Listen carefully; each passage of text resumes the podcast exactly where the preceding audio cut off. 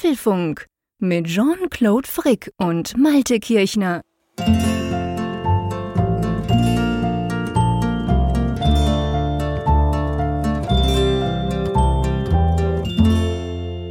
Hallo und herzlich willkommen zum Apfelfunk Podcast Ausgabe 376, die wir wie immer am Mittwochabend, dieses Mal am 19. April aufzeichnen. Hey, lieber Malte, Kommt es mir nur so vor oder haben wir schon ziemlich lange nicht mehr zusammen gequatscht? Hallo, lieber Jean-Claude. Ja, es ist wieder der Klassiker. Die Hörer da draußen merken ja eigentlich keinen Unterschied. Die Folge ist ganz regulär am letzten Mittwoch erschienen, aber für uns fühlt es sich an, als wenn es viel länger ist, weil es tatsächlich viel länger her ist. Ostermontag, ich weiß gar nicht mehr Ostern, fühlt sich ja ewig an. Da, da haben wir das letzte Mal gesprochen. Stimmt, genau. Ostermontagabend haben wir aufgezeichnet, weil ich Ferien hatte. Ich war ja ein paar Tage in Deutschland, also sozusagen in deinem Land, wo man natürlich auch gemerkt hat, wie groß Deutschland wieder ist. Aber es ist schon lustig. Jedes Mal, wenn ich dort bin, und das, mein Lieber, liegt an dir, da mache ich so eine Art Sozialstudie. Mir fallen Dinge auf, wenn ich in Deutschland bin. Ich war ja am Bodensee, ich war ja. in Friedrichshafen ein paar Tage die mir früher, behaupte ich mal, nie aufgefallen waren. Weil ich weiß nicht, woran das liegt. Früher, ich meine, weißt du, du weißt ja, meine Mutter kommt aus Deutschland, in der Nähe von Frankfurt. Ich hatte Tanten in Bonn. Ich war früher ganz viel in Bonn, so diese Bad Godesberg, diese Ecke rum. Und dann geschäftlich ja viel in Deutschland. Also ich, ich hatte ja schon vor dir quasi Bezug zu Deutschland. Mhm. Und da dachte ich immer so, das ist ein bisschen wie Schweiz, einfach größer. Und jetzt, seit wir so viel ja zusammen sprechen und ja auch in diesem Podcast immer so ein bisschen über Unterschiede zwischen Schweiz und Deutschland, die so ein bisschen herausarbeiten, seit da fällt mir das auf. Zum Beispiel ist mir aufgefallen, ihr habt so, oder zumindest dort im Süden, man muss immer ein bisschen eingrenzen, habe ich ja auch gelernt, nicht, nicht alles Deutschland, ist nicht überall gleich, aber ihr habt dort so Schnellstraßen. Und wir sind da so irgendwie von Friedrichshafen, weißt du, ganz hoch, Radolfszell und ja. über Lingen und so gefahren. Und das sind so Straßen, die sind quasi ab und zu dreispurig und dann wechselt so diese zweite Spur. Mal ist sie bei ja. dir und mal ist sie bei den anderen. Und was mich als Schweizer wirklich völlig überrascht hat, ist, erstens, dass man dort 120 drauf fahren kann, was natürlich für einen Schweizer brutal schnell ist. Und dann ist es ja so, du hast ja da überhaupt keine Zwischen, du hast, du hast ja nichts dazwischen, weißt du? Mhm. Bei uns ist ja 120 auf der Autobahn, vierspurig und eine riesen Leitplanke dazwischen, wo du gar nicht auf die Idee, du, du, du würdest gar nicht schaffen, in die Gegenspur zu fahren. Aber da war das halt so, ja, du fährst halt 120. Alle fahren 120 und ab und zu bist du alleine, also hast du quasi nur noch eine Spur, dann wieder zwei. Aber es ist nichts dazwischen.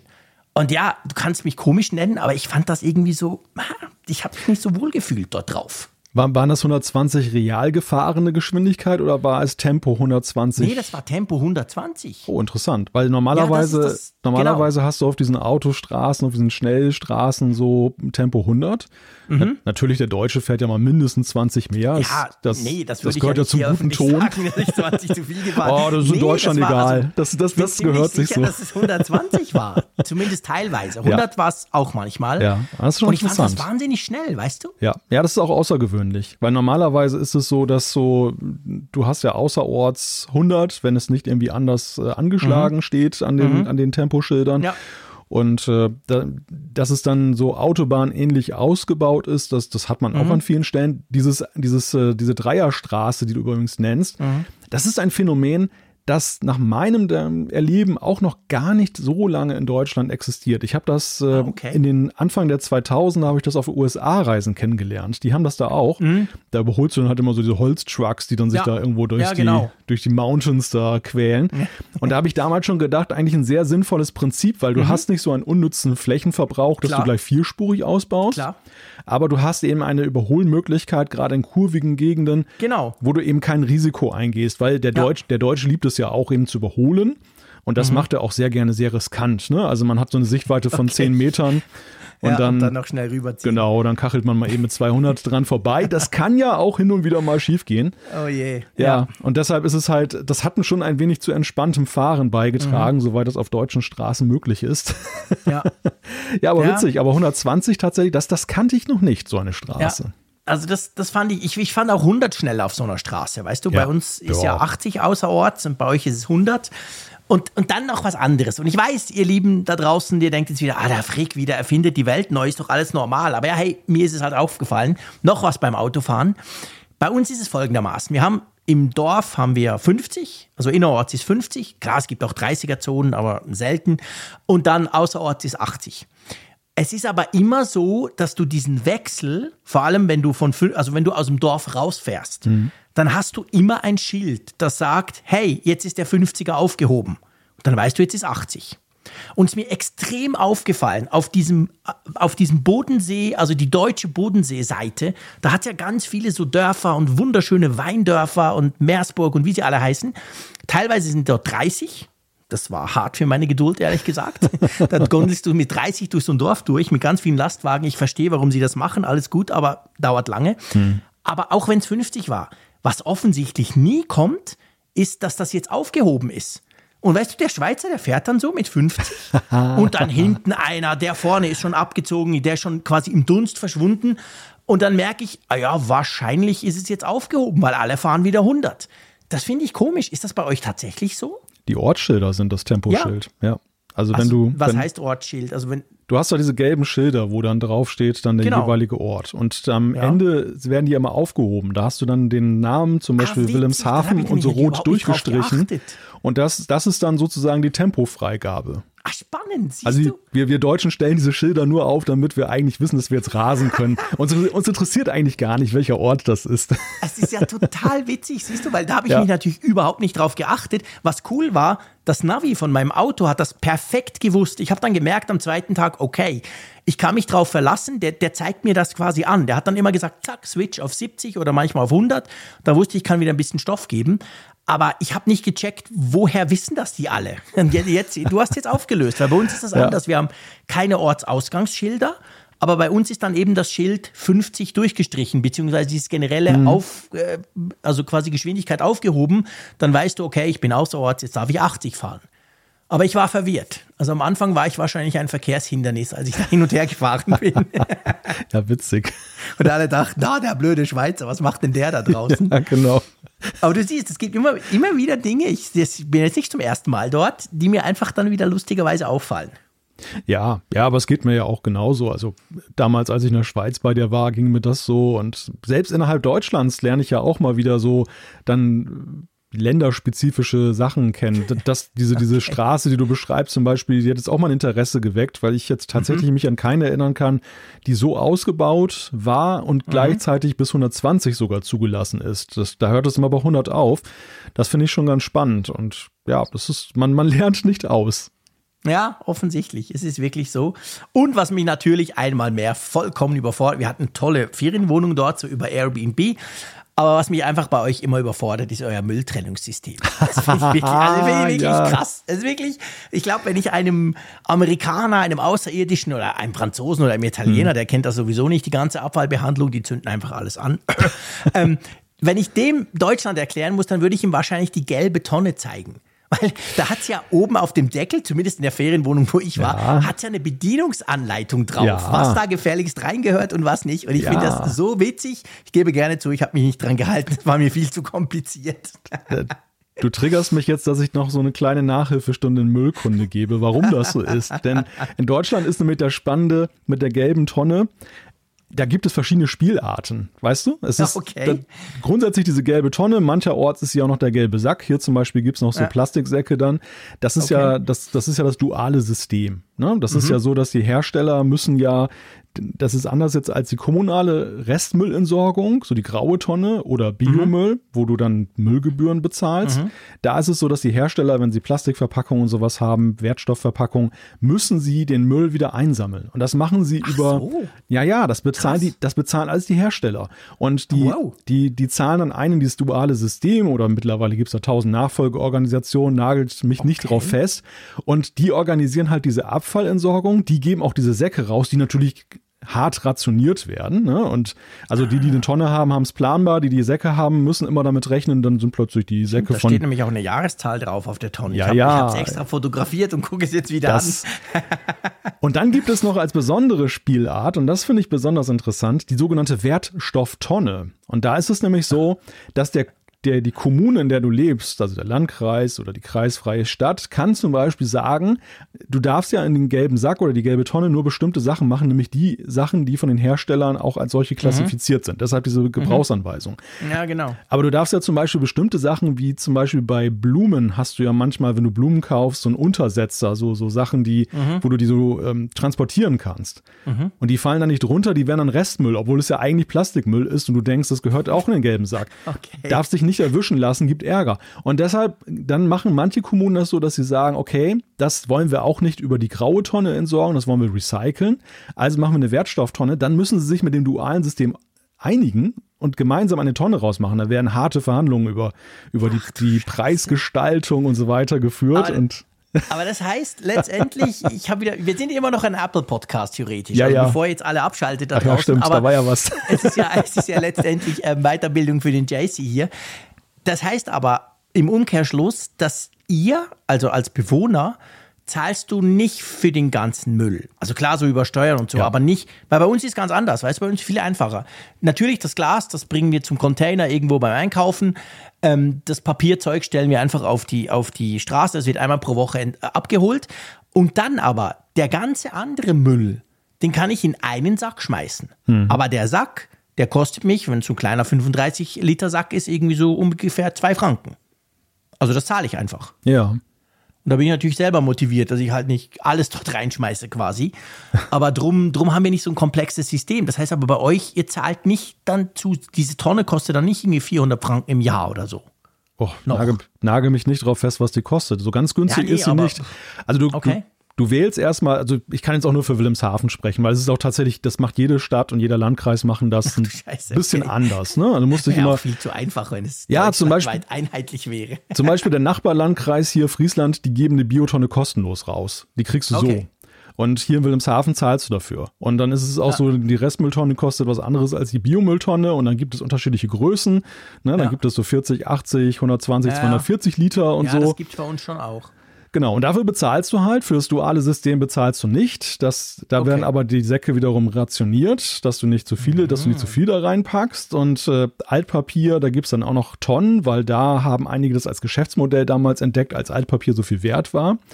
Da gibt es einerseits Container und also wo du es hinbringen kannst, so Sammelplätze, aber es gibt eben auch Tonnen, die du damals ja. kriegen konntest und da wird es abgeholt dann auch alle vier Wochen.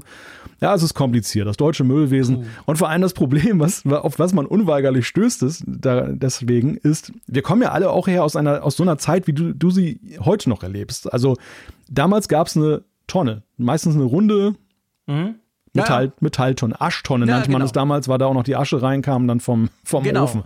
Und das hat sich dann ja über Jahrzehnte entwickelt zu dieser riesigen Mülltrennungslandschaft. Mhm. Und du hast jetzt, die, die Häuser sind aber ja vielfach nicht dafür gebaut worden, so viele Tonnen unterzubringen. Das, Klar. das heißt, unglaublich viele Menschen haben dann irgendwelche Anbauten, Umbauten und so weiter, um diese ganzen Tonnen und, um zu, unterzubringen. Du willst sie auch nicht auf dem Präsentierteller haben. Ne? Also willst, das nee. soll ja nicht aussehen wie so ein Container-Sammelplatz dann. Ja, klar. Und das, das ist tatsächlich eine Herausforderung. Also hier zum Beispiel auch, ich bin ganz froh, dass ich keine gelbe Tonne habe, weil ich wüsste gar nicht, wo ich die unterbringen soll. Da muss ich mir so ein kleines, so ein Hüttchen bauen, wo die ganzen Tonnen und dann da reinkommen. Das ist ganz schlimm. Okay. Tja, also du siehst, ich war leicht überfordert, habe einfach alles, keine Ahnung, in die gelbe Tonne geschmissen und dann war es weg.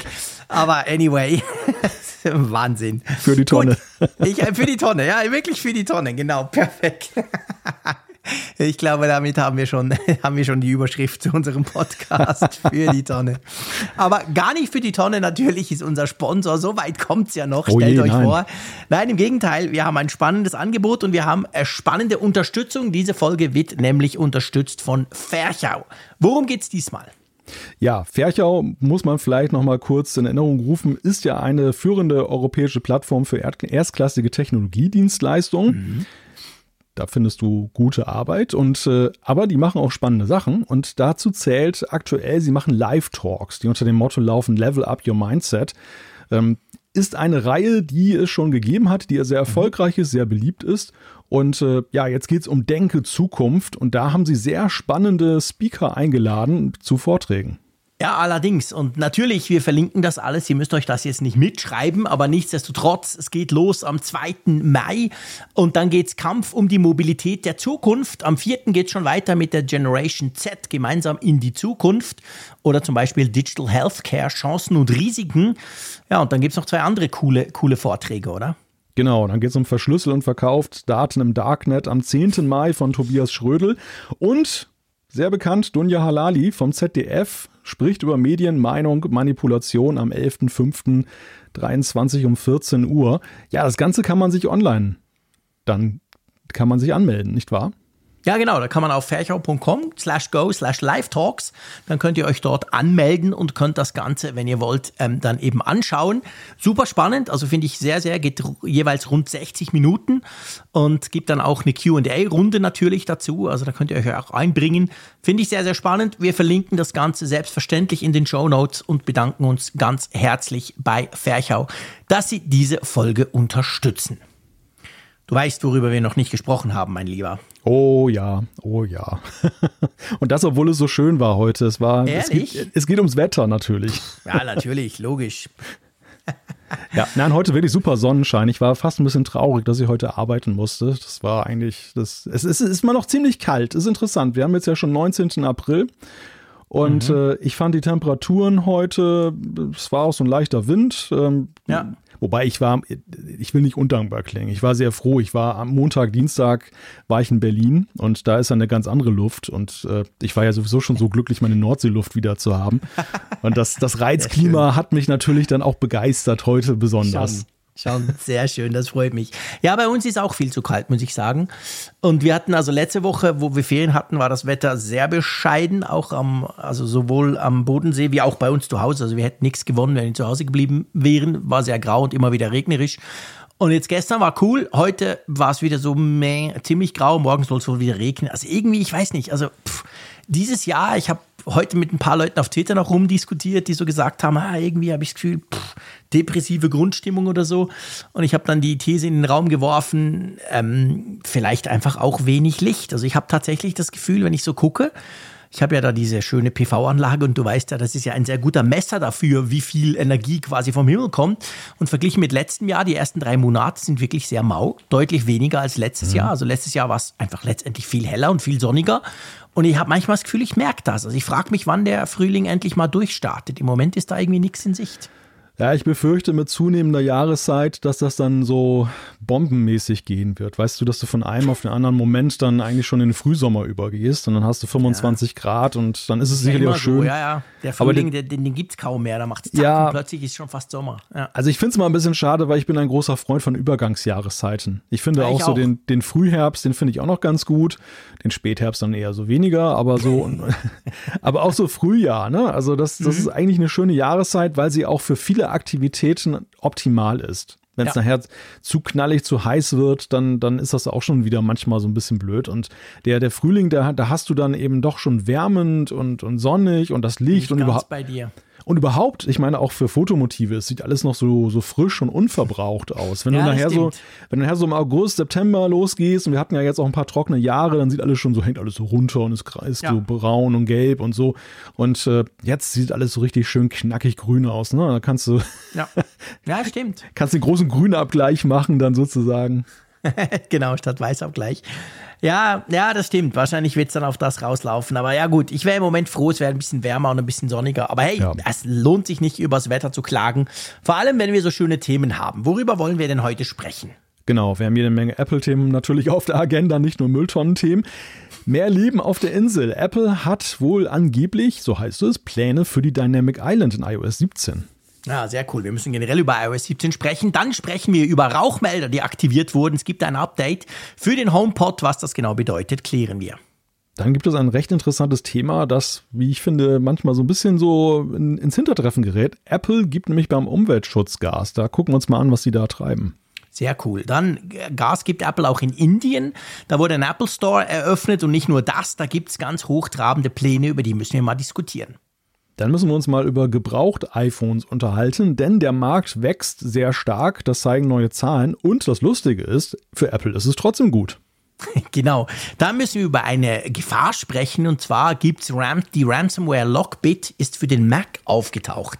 Was das für unsere Macs heißt, das diskutieren wir ebenfalls. Eine potenzielle Gefahr für uns beide könnte es auch sein, wenn wir nachher enthüllen, was herausgekommen ist bei unserer Umfrage. denn, oh, denn, es war, denn es war ja eine auf uns bezogene Umfrage, da darf man gespannt sein. Und, äh, aber gar keine Angst habe ich vor den Zuschriften unserer Hörer, muss ich sagen. Nee, nee, das ist immer eine Freude, beziehungsweise super interessant. Da haben wir wieder ganz coole Sachen bereit und hoffen, dass wir die noch diskutieren können. Aber lass uns mal loslegen, ja, letztendlich mit iOS 17. Da gibt es ja jetzt so erste Gerüchte. Ich meine, so weit ist es ja nicht mehr hin. Wann ist die WWDC? 5. Juni, ja. Gell? 5. Juni, glaube ich. Genau, Montagabend ist die große Keynote. Und ja, was wird denn da im Moment so gerade diskutiert oder was wird da wieder rumgelegt? Da geht es um die Dynamic Island, gell?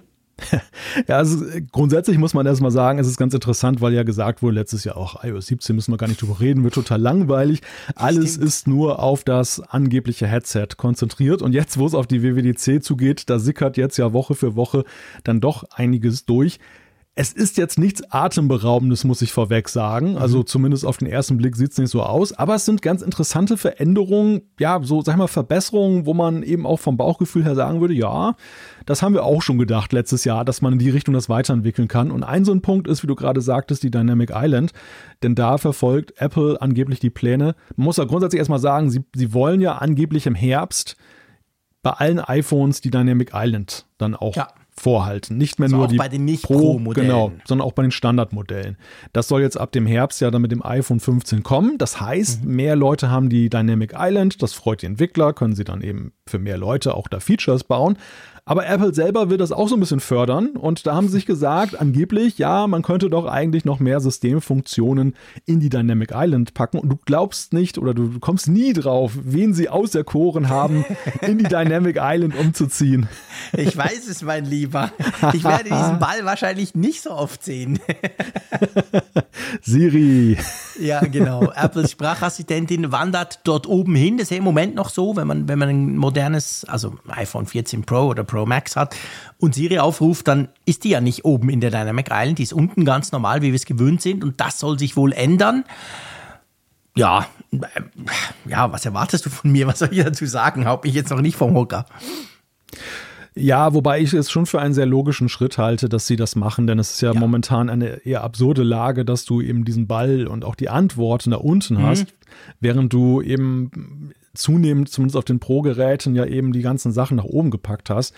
Also im Grunde genommen müssen sie ja nur von oben nach unten packen oder von unten nach oben und ja. tauschen. Denn du hast ja noch diese zusätzlichen Karten, die manchmal kommen, wenn du mhm. eine Siri-Antwort kriegst. Wenn du zum Beispiel nach dem Wetter fragst, dann kommt ja noch so eine Karte. Versteht, genau. Wenn sie dich mal versteht, dann zeigt sie eine Karte an. Aber die kannst du ja einfach nach unten packen in dem Falle. Und dann, dann passt Stimmt. das wieder. Also wow. das, das finde ich eigentlich relativ unproblematisch. Ja. Wo, wo ich den spannenderen Punkt finde, ist, und da müssen wir uns mal drüber unterhalten, es soll ja angeblich auch so sein, dass sie noch mehr an Systemfunktionen da reinpacken wollen. Mhm. Und die große die Sorge, die mich umtreibt, wir haben ja letztes Jahr schon bei der Einführung drüber gesprochen, ist, könnte es vielleicht auch irgendwann mal zu voll werden in der Dynamic Island? Ja, das war, das war eine Diskussion, die hat uns ganz fest umgetrieben. Am Anfang, als das iPhone äh, 14 Pro rauskam, haben wir da viel darüber diskutiert, auch hier im Apfelfunk vor allem. Und es wurde ja dann, ich sage mal, bis jetzt ist es ja nicht eingelöst worden, weil es gibt nicht so viele Apps, die da die Dynamic Island brauchen. Es ist ja nicht so, dass jede App da mit der Dynamic Island spielt. Ich habe bis jetzt noch nicht so Angst ich finde auch, im Moment ist es so, sagen wir mal, wenn du zwei Apps hast, zum Beispiel aktuell habe ich da diese, ihr kennt es schon von mir, die Foodmob App offen, weil da spielt ja Bayern gerade und fliegt aus der Champions League, was mich natürlich nicht interessiert, aber ich will morgen mit meinem Sohn mitreden können. Und das zappelt dann da oben rum und wenn ich jetzt noch einen Timer stelle oder so, dann rutscht es halt zur Seite oder wenn ich Musik hören würde, würde es, das würde ja im Moment noch gehen. Aber ich gebe dir natürlich recht, wenn da mehr Funktionen kommen, mehr von Apple zum Beispiel, ich meine, wir haben bei der Dynamic Island so ein bisschen das Problem von der, von der Touch, äh, wie hieß das, 3D Touch oder, oder von der Touch Bar vielleicht. Hm. Noch sind es ja nur zwei iPhones und wir haben ganz viele iPhones, die das nicht können. Wir haben auch neue iPhones, die 14er, die das noch nicht können. Wenn natürlich Apple jetzt das 15er generell mit Dynamic Island rausbringt und man weiß, okay, von jetzt an gibt es kein iPhone mehr, kein neues, das das nicht hat, dann könnte ich mir auch vorstellen, dass mehr Entwickler auf genau. das aufspringen. Genau, das ist nämlich auch meine Erwartung, dass es dann deutlich attraktiver wird und lass dann noch mhm. ein Jahr ins Land gehen, dann ja, sind genau. schon zwei Generationen, die es alle können. Und dann spätestens dann ist das Eis gebrochen und die Entwickler werden das massenhaft nutzen. Ist jetzt so mal meine Prognose. Ja, meine auch. Ich, ich habe so das Gefühl, dass da irgendwie so zwei Stränge parallel zueinander laufen und das vielleicht ganz unglücklich enden kann. Weil auf der einen Seite mhm. ist es mhm. so, ich glaube, ich habe mich sowieso schon gewundert in der ersten Generation jetzt, dass Apple nicht noch mehr Sachen da reingepackt hat, dass sie so zurückhaltend ja, waren. Gell? ich habe immer so ein bisschen den Eindruck gewonnen, das könnte auch Zurückhaltung gewesen sein, weil sie sagen, wir müssen erstmal schauen, wie viele Live-Activities es von den Entwicklern gibt, dass wir das nicht schon vollfropfen und die dann Platz finden dort. Nun hat sich ja gezeigt, das muss man ja auch sagen, im ersten Wurf sind die Entwickler ausgesprochen zurückhaltend geblieben. Es gibt zwar jetzt ausgedrückt, genau. Ja, wir, wir, wir, wir sehen es ja an uns. Also es ist ja nicht nur unsere Einfältigkeit, dass wir immer über die gleichen Sachen sprechen, die gleichen Apps, die es nutzen, sondern selbst wenn man mal losgeht und sucht, ist es ja wirklich sehr schwer. Ja? Ja, eben. Es gibt zum Beispiel jetzt hier, äh, ich meine, Lieferando hat das auch noch so, ja. so Lieferdienste. Es gibt so eine ähm, Flight Tracker App aus Amerika, die ja. das auch kann, wo du quasi Flüge dort oben tracken kannst. Apple zeigt immer Uber in PR-Fotos, da siehst du immer Uber. Stimmt, ne? stimmt genau. Und äh, ja, ansonsten ist es ja klar, ja. es gibt noch ein paar mehr, aber es ist schon ja. recht überschaubar. Das Feld, finde ich, ist sehr überschaubar. Und äh, ja, vielleicht ist eben die Erwartung von Apple eine andere, dass sie jetzt sagen, selbst wenn es ausgeweitet Dann wird halt auf den Geräten, genau, genau, ja, wir füllen das auf. Wir, ja. Weil es ja grundsätzlich ist es ja so, das ist ja das Lustige. Die Entwickler haben es nicht so angenommen, was auch daran liegt, dass es sehr in den Möglichkeiten sehr begrenzt ist, aus Sicherheitsgründen ja. auch teilweise. Darfst zum Beispiel nicht selber rausfunken daraus, sondern musst das über deine App alles abwickeln. Also es ist sehr gut, also die Sicherheitsarchitektur der Dynamic Island ist sehr gut, was auch ja. sinnvoll ist grundsätzlich. Ja. Aber es könnte abschrecken. Und äh, ja, stimmt. Und dass Apple jetzt so sagt, naja, selbst wenn's, wenn, wenn mehr Geräte, das können die Entwickler, gehen nicht drauf, also füllen wir die Lücke. Nur was, was passiert, wenn die Entwickler jetzt plötzlich sagen, hey, cool, ja. das machen wir jetzt? Aber weißt du, also ich meine, ich, ich, ich behaupte jetzt einfach mal, dass Apple so clever ist, dass sie den gleichen Schluss ziehen, den wir gezogen haben, nämlich, hey, wenn wir das auf mehr Geräte bringen und dann lass noch ein Jahr ins Land gehen, dann werden ja die Entwickler wahrscheinlich schon aufspringen, weil eben, wie gesagt, wenn, wenn du nur bei zwei Geräten das hast, würde ich mir wahrscheinlich auch keine Mühe geben als Entwickler, weil, weil die meisten können es ja sowieso nicht nutzen. Also damit müsste ja Apple schon rechnen, oder? Es kann nicht sein, dass sie dann erstaunt sind, so, oh, jetzt kommen plötzlich alle Entwickler auch noch auf diese Dynamic Island und dann wird es dort wirklich ein bisschen voll. Oder? Das kann ja eigentlich nicht sein. Ja, aber ich, ich glaube, trotz bester Marktforschung, die Apple ja immer betreibt, und sie haben ja auch sehr viele Kontakte zu Entwicklern, also sie wissen sicherlich auch, wie ja. die ticken und wie die denken und ob die und warum geneigt die das nicht sind. Machen. Genau, ja, und ob sie auch geneigt sind, in die Zukunft dann das zu machen oder nicht zu machen. Wahrscheinlich ja. haben sie da schon vielleicht sogar ein profunderes Wissen als wir, was das angeht. Da kann aber ich mir nicht vorstellen. Na, da, das dann schon nicht. Bitte dich mal. Müssen wir, müssen wir bei all unserer Überheblichkeit mal feststellen an der genau. Stelle. Ja, nein, aber das, aber vielleicht ist es auch ein Stück weit, ich meine, es ist immer auch eine Prognose, ne? Du weißt ja, wie es mit ja, Hypes ist. Die kommen plötzlich ja, und äh, die sind manchmal auch gar nicht so berechenbar vorab. Und da reicht es dann, dass einer so ein Trendsetter dann plötzlich sagt, hey cool, Live Activity, mach ich ja. mal. Und dann sagen alle anderen, oh cool, mach ich auch. Und, genau. und schon, und schon ist deine, Markt, deine Marktforschung für die, für die Restmülltonne. genau, für die Tonne, da sind wir wieder. so ist es oh manchmal. Je. Genau, ja, das stimmt natürlich. Also werden wir mal abwarten. Ich meine, grundsätzlich muss ich sagen, begrüße ich die Ausweitung, äh, mehr, mehr Funktionen, ja. auch ja. Systemfunktionen auf die Dynamic Island, weil ich bin ein großer Fan der Dynamic Island, nach wie vor. Ebenso. Also ich finde das Ebenso. mega. Ich habe auch die Telefonie umgestellt, dass die da oben drin landet und so. Ich finde ich finde es wirklich sehr, sehr praktisch. Und da darf noch mehr kommen, aber ich bin schon auch bei dir. Theoretisch hat das das Potenzial, dass es da auch ein bisschen voll werden könnte. Und da muss Apple irgendwie umgehen damit. Aber ja, wollen wir mal gucken, was überhaupt erst möglich wird, oder? Ja, also ich schließe mich da der Meinung an, die, die Dynamic Island ist ein Hit und das, ja. äh, das war echt so von allen Dingen, die sie da letztes Jahr vorgestellt haben, war es äh, wirklich so der, das, ja, das, was am erfolgreichsten so ja, aufgenommen wurde. Ne? Ja. Vom Namen bis hin zur Umsetzung. Ja, das, das ist genau der Punkt. Das, das kam wirklich gut. Aber, es gibt, aber es gibt noch mehr. Es gibt noch mehr. Ja, du, äh, ich, ich überlege gerade. Also ich meine, das ist ja, ist ja krass. Man geht davon aus, dass mit iOS 17 Apple das, Achtung, festhalten, das App-Side-Loading zumindest vorbereitet. Ob es dann da schon drin ist oder nicht, werden wir sehen. Aber ja, also Dinge passieren, die man niemals für möglich gehalten hätte. Aber wir alle wissen natürlich, das macht Apple nicht freiwillig. Das ist dem Digital Market Act der EU geschuldet, der das ja vorschreibt ab einem gewissen Zeitpunkt, dass man eben Apps am App Store vorbei installieren sollen, äh, können soll. Und ja, offensichtlich, also ja, eigentlich ja logisch, aber ja, Apple bereitet sich darauf vor, oder? Ja, und ich, ich würde da tatsächlich nicht zu viel erwarten, denn für Apple ist es so, sie müssen eigentlich erstmal das Fundament dafür bereiten. Ja. Das ist eine erhebliche Umstellung in der ganzen Systemarchitektur von, von iOS, wenn sie eben Sideloading da ermöglichen. Und äh, das bereiten sie idealerweise jetzt schon vor, selbst wenn mhm. sie es mhm. dann in iOS 18 erst dann richtig einführen. Oder vielleicht mit so einer Punktversion, dass sie es dann irgendwann später mal zwischendurch machen, um da irgendwelche mhm. Fristen zu wahren. Keine Ahnung, wie das am besten dann vonstatten geht. Aber das, ich, ich denke nicht, dass wir jetzt schon wirklich so schon, schon gar nicht prominent auf der WWDC angekündigt. Hey, wusstet ihr schon? Ihr könnt es auch. Stell dir vor, das werden die aber sowas An uns vorbei. ja, sowas von dem Kleingedruckten nirgendwo, wo es niemand findet, werden die das quasi bringen. Seid ihr auch noch so blöd, dass ihr beim App-Review die Apps ein, ja, genau, genau. Nein, natürlich nicht. Also Nein, ich meine, das Quatsch. ist völlig klar. Auch wenn sie es dann umsetzen, wird's es wird mühsam sein, es wird kompliziert sein, es wird so sein, dass man halt dieser quasi Vorschrift irgendwie Genüge kommt, aber da geht es bei der Apple natürlich nicht darum, dass man das easy peasy möglich macht. Das will Apple nicht und ganz ehrlich gesagt, das will ich eigentlich auch nicht, nach wie vor nicht. Ja, ich denke, so, es ist natürlich mal die Frage, was der rechtliche Rahmen vorgibt. Also was sie mhm. überhaupt machen können, ist unattraktiv zu ja. machen, weil natürlich was der Gesetzgeber, man, genau, ja. der Gesetzgeber rüstet sich ja auch, der, der sieht Klar. ja eben auch, dass die Hersteller das torpedieren könnten und werden sich vorbereiten. Aber äh, die Frage ist, was geht und, und äh, ich sag mal so als sinnbildliches Vorbild könnte ich mir vorstellen, wie sie, wie sie das gemacht haben dass du auf Websites heute schon gehst, um dort Abos abzuschließen bei bestimmten Diensten, was sie eingeräumt haben, wo dann mhm. diese riesige Warntafel ja. erstmal kommt, von wegen Achtung. gefährliches Internet, da kann man gefressen werden, so sinngemäß. Ne? Und genau. willst du das wirklich oder willst ja. du im Paradies bleiben? Und dann, äh, so, so ähnlich stelle ich mir das ja. auch mit den Sideloading-Geschichten vor.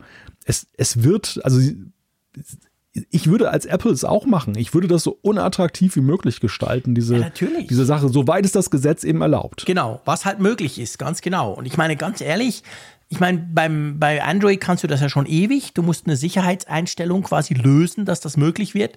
Dort finde ich zum Beispiel jetzt ganz wirklich persönlich, die Warnung, die dort kommt, die ist zu allgemein gehalten. Das ist so, boah, hey, Achtung und so, und dann klickst du und dann ist es weg und boah.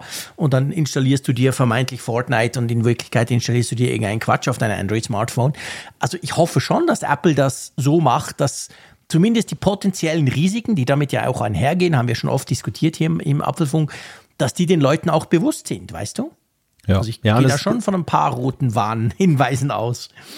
Ja, und es ist ja eben auch ein absolut valides Argument, eben dieser Sicherheitspunkt. Also ich will ja. damit jetzt nicht äh, diese Geschichte, dass das Gatekeeper-Thema ist ja auch eines. Und das ist ja auch richtig, dass das in irgendeiner Weise aufgegriffen wird. Aber absolut.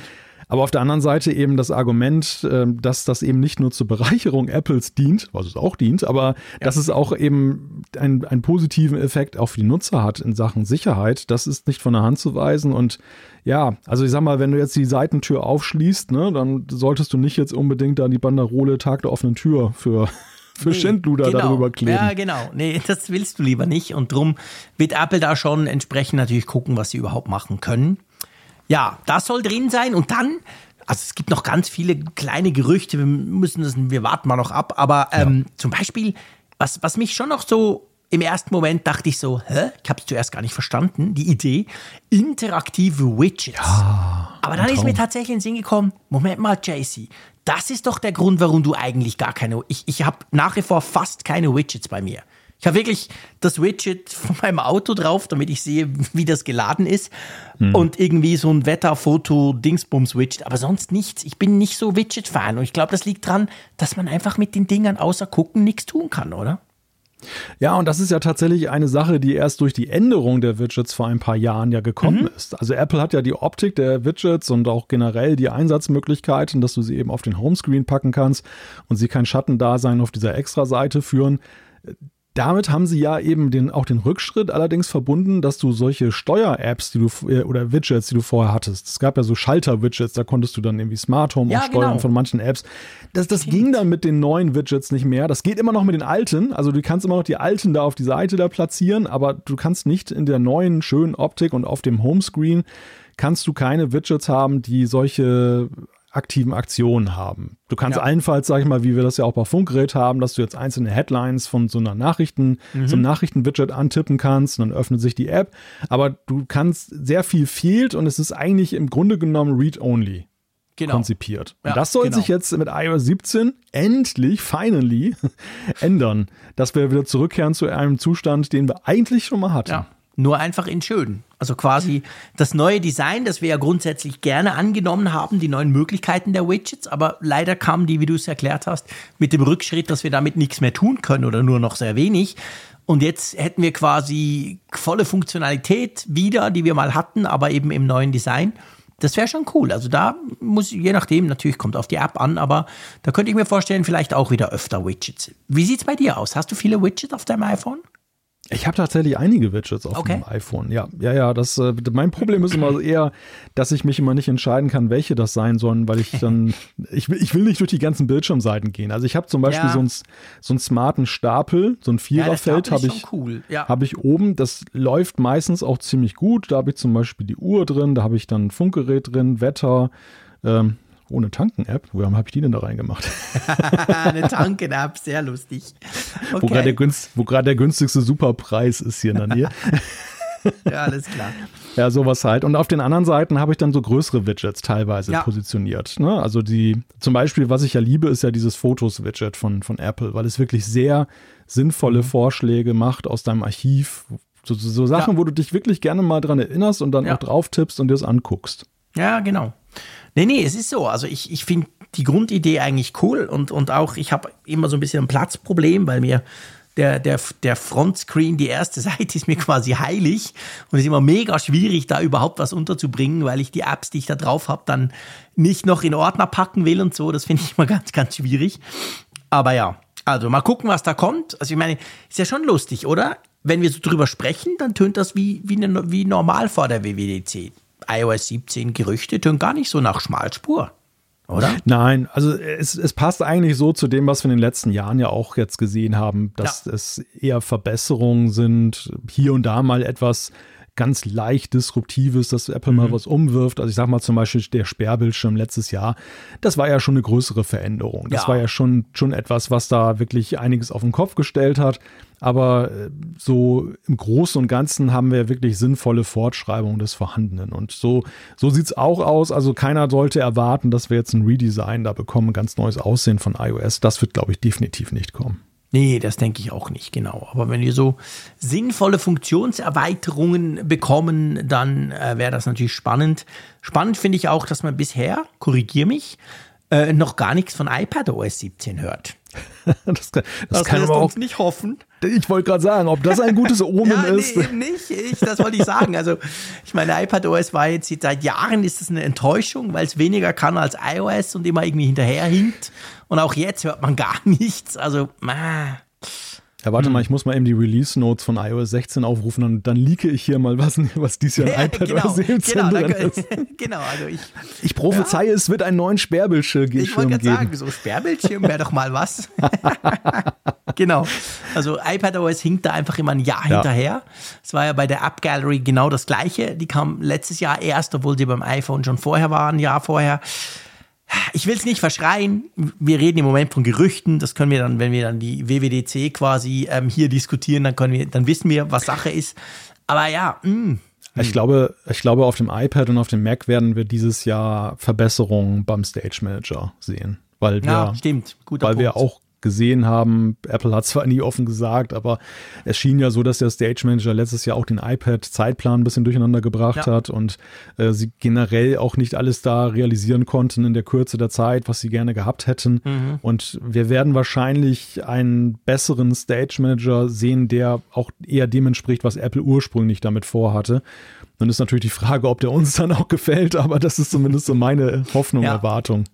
Ja, das denke ich auch, da hast du recht. Da gibt es natürlich noch ziemlich viel Verbesserungspotenzial und ich denke, das werden sie jetzt wahrscheinlich auch bringen. Gut, wollen wir zum nächsten Thema springen? Ja, ein brandheißes Thema. das musste ja kommen, genau. Hoffentlich nicht, sage ich mal. Ich meine, man will es ja eigentlich nicht ausprobieren, aber nichtsdestotrotz, ihr erinnert euch vielleicht, Apple hat ja versprochen, das war, glaube ich, bei der HomePod-Einführung der neuen HomePods, im Januar hieß es ja, hey, die kriegen dann eine Funktion, dass wenn du einen Rauchmelder bei dir hast, irgendeinen, und der schreit halt los und du hast auch einen HomePod im gleichen Zimmer oder im Wohnzimmer oder whatever, dann kann der diesen Alarm quasi erkennen und dann bringt er dir über HomeKit, über die ganzen Benachrichtigungen, sagt er dir das quasi, also salopp gesagt, ein dummer Rauchmelder, der einfach laut schreit, wird dadurch smart, oder? Und das wurde jetzt offensichtlich aktiviert, diese Funktion. Genau, eine Funktion, die wir ja schon als Geräuscherkennung auf dem iPhone ja auch, äh, ich glaube, als Bedienungshilfe ist das ja Stimmt. dort äh, hinterlegt. Ja, schon seit, ja, ich weiß gar nicht, wann haben wir das denn schon? Gefühlt ewig. Ja, mhm. stimmt. da, kann, da kannst du ja auch Hundegebell, äh, Kindergeschrei und was weiß ich alles. Und jetzt, ja, jetzt hält das Einzug auf dem HomePod. Da, sag mal, der Sweet Spot an der ganzen Sache ist ja eben, dass es ein, ein Gerät ist, was ja always on ist, beziehungsweise immer an einer festen Position. Und das ist ja, ja, eben dann auch, wenn du zum Beispiel Musik hörst, sehr laut Musik hörst, ja gut sein kann, dann, dass du auch mal was überhörst, was wichtig ist. Ja. Ja, und vor allem halt auch, ich meine, wenn der HomePod dann sowas detektiert, dann, er ist ja gleichzeitig auch die HomeKit-Zentrale außer du hast noch ein Apple TV und dann können, können sie es beide sein. Und dann kann das halt auch, angenommen, du bist im Garten oder du bist gar nicht da, weißt du, dann kommt ja trotzdem ein Alarm auf dein iPhone per Push-Nachricht, obwohl du gar nicht da bist. Also es geht nicht darum, dass der HomePod auch noch quasi schreit, sondern es geht halt darum, dass du das mitkriegst ja. unter Umständen, ja, auch wenn du das gar nicht da bist, oder? Genau, das meine ich, dass du halt eine ja. Notifikation bekommst. Wobei ich mir das irgendwie auch albtraumhaft vorstelle. Ne? Nimm an, du bist jetzt im Urlaub und dann kommt so eine Push-Nachricht, es brennt gerade bei dir zu Hause. Ja, das ist natürlich scheiße, ja. Sie sagen aber auch, wenn du zum Beispiel noch eine HomeKit Secure videofähige Webcam, also Sicherheitskamera ah, zu Hause hast, dann würde er dann dort noch schalten. Also quasi, wenn du angenommen, du hast jetzt in deiner Küche eine Kamera, was ich nicht empfehle, aber hm, okay, und dort brennt, dann würde der HomePod, der weiß ja das durchs HomeKit und dann würde er dir neben der Benachrichtigung auch noch gleich das Bild geben, aber ich gebe dir recht, wenn du in Rimini am Strand sitzt, nützt dir das im ersten Moment wenig, beziehungsweise ängstigt dich dann noch mehr, wenn du den Brand auch noch siehst. Es ist jetzt schwarzer Humor, was ich bringe, aber du könntest ja tatsächlich auch den Temperatursensor im HomePod Mini nutzen, um dann zu schauen, Stimmt. ob das wirklich ist. Weil ja, wahrscheinlich ist es dann auch ein bisschen HomePod heißer. auch. Im normalen HomePod ja. natürlich auch, ja klar. Ja. Aber wir wissen natürlich, Rauchmelder, wichtiges Thema. Ich meine, es kann auch Rauchentwicklung geben, eben bevor dann das wirklich heiß wird. Ja, ja. Und von dem her empfehle ich das schon. Ich habe so Netatmo-Dinger, die sind selber schon smart. Also die werden über, über die, die App und über WLAN connecten die sich quasi auch. Also dann würde ich das nicht brauchen. Aber nichtsdestotrotz, ich glaube, es gibt sehr viele ähm, oder wahrscheinlich der überwiegende Teil der Rauchmelder sind eben nicht smart, sondern die sind einfach laut und sonst nichts. Und das finde ich ist eine coole Sache. Geht aber nur beim neuen HomePod, beim neuen großen HomePod und beim HomePod Mini. Wenn ihr also noch alte große HomePods habt, die können das nicht. Genau. Genau, die haben nämlich diese, diese Neural Engine Geschichte nicht, die in den neueren HomePods ja drin steckt. Also die, die, die entdecken das nicht. Ja, hoffen wir, wir brauchen es nie, aber ich finde es trotzdem eine coole Sache. Lass uns zum Thema Umweltschutz rüberspringen. Ja, ein großes Thema in diesen Tagen. Also Apple hat eine ganze Reihe von Pressemitteilungen dazu rausgehauen. Heute erst kam jetzt noch dieser Umweltbericht, dieser sehr ausführliche, mhm. den man sich da runterladen kann, heraus, äh, mit sehr vielen Einzelheiten. Grundsätzlich hatten sie aber schon jetzt dann vor Ostern was rausgehauen. Ja, ich weiß gar nicht, wo wir anfangen. Vielleicht mal so ein paar Stichpunkte, ne? mhm. was Apple eigentlich alles treibt in Sachen Klimaschutz. Ja. Einerseits haben wir gelesen jetzt vor kurzem, sie wollen in 2025 100% recyceltes Kobalt nutzen in Batterien. Das klingt für sich genommen jetzt ganz klein, aber es reiht sich ja ein in eine ganze Reihe von Sachen, die sie da ja schon treiben, wo sie dann eben Wertstoffe wiederverwenden und, und eben recycelt nutzen. Dann haben wir das Thema mit den Zulieferern. Apple selber ist ja schon was, äh, was, was Energie angeht, mhm. klimaneutral unterwegs. Jetzt haben sie sich ja vorgenommen als nächstes Ziel, dass die Zulieferer das auch machen äh, sollen. Ja. Da sind sie aber auch so nach dem letzten Bekundung ganz gut unterwegs. 13,7 Gigawatt äh, sind sie da schon mit erneuerbaren Energien, genau. Mit erneuerbaren Energien am Start. Ja. Dann haben sie so einen Waldfonds ähm, jetzt aufgestockt, den sie ohnehin schon am Start hatten. Da haben sie jetzt nochmal ordentlich Geld reingeschossen. Der dann, ja, das, das sind so sozusagen ähm, Ersatzmaßnahmen, weil ja mhm. bestimmte Sachen kannst du ja noch nicht vollständig durch erneuerbare Energien ersetzen, beziehungsweise ja. eben auch die, die Emissionen kannst du jetzt nicht vollständig vermeiden. Nehmen wir zum Beispiel mal äh, das Thema hier Flugzeugbenzin. Mhm. Das, das wird, da wird man bis 2030 realistisch betrachtet ja keine wirkliche Alternative jetzt haben, auch wenn ja. es viele Ideen nee, gibt. Und, und, da ist dann so diese, das sind dann diese naturbasierten Lösungen, um das dann zu kompensieren. Mhm.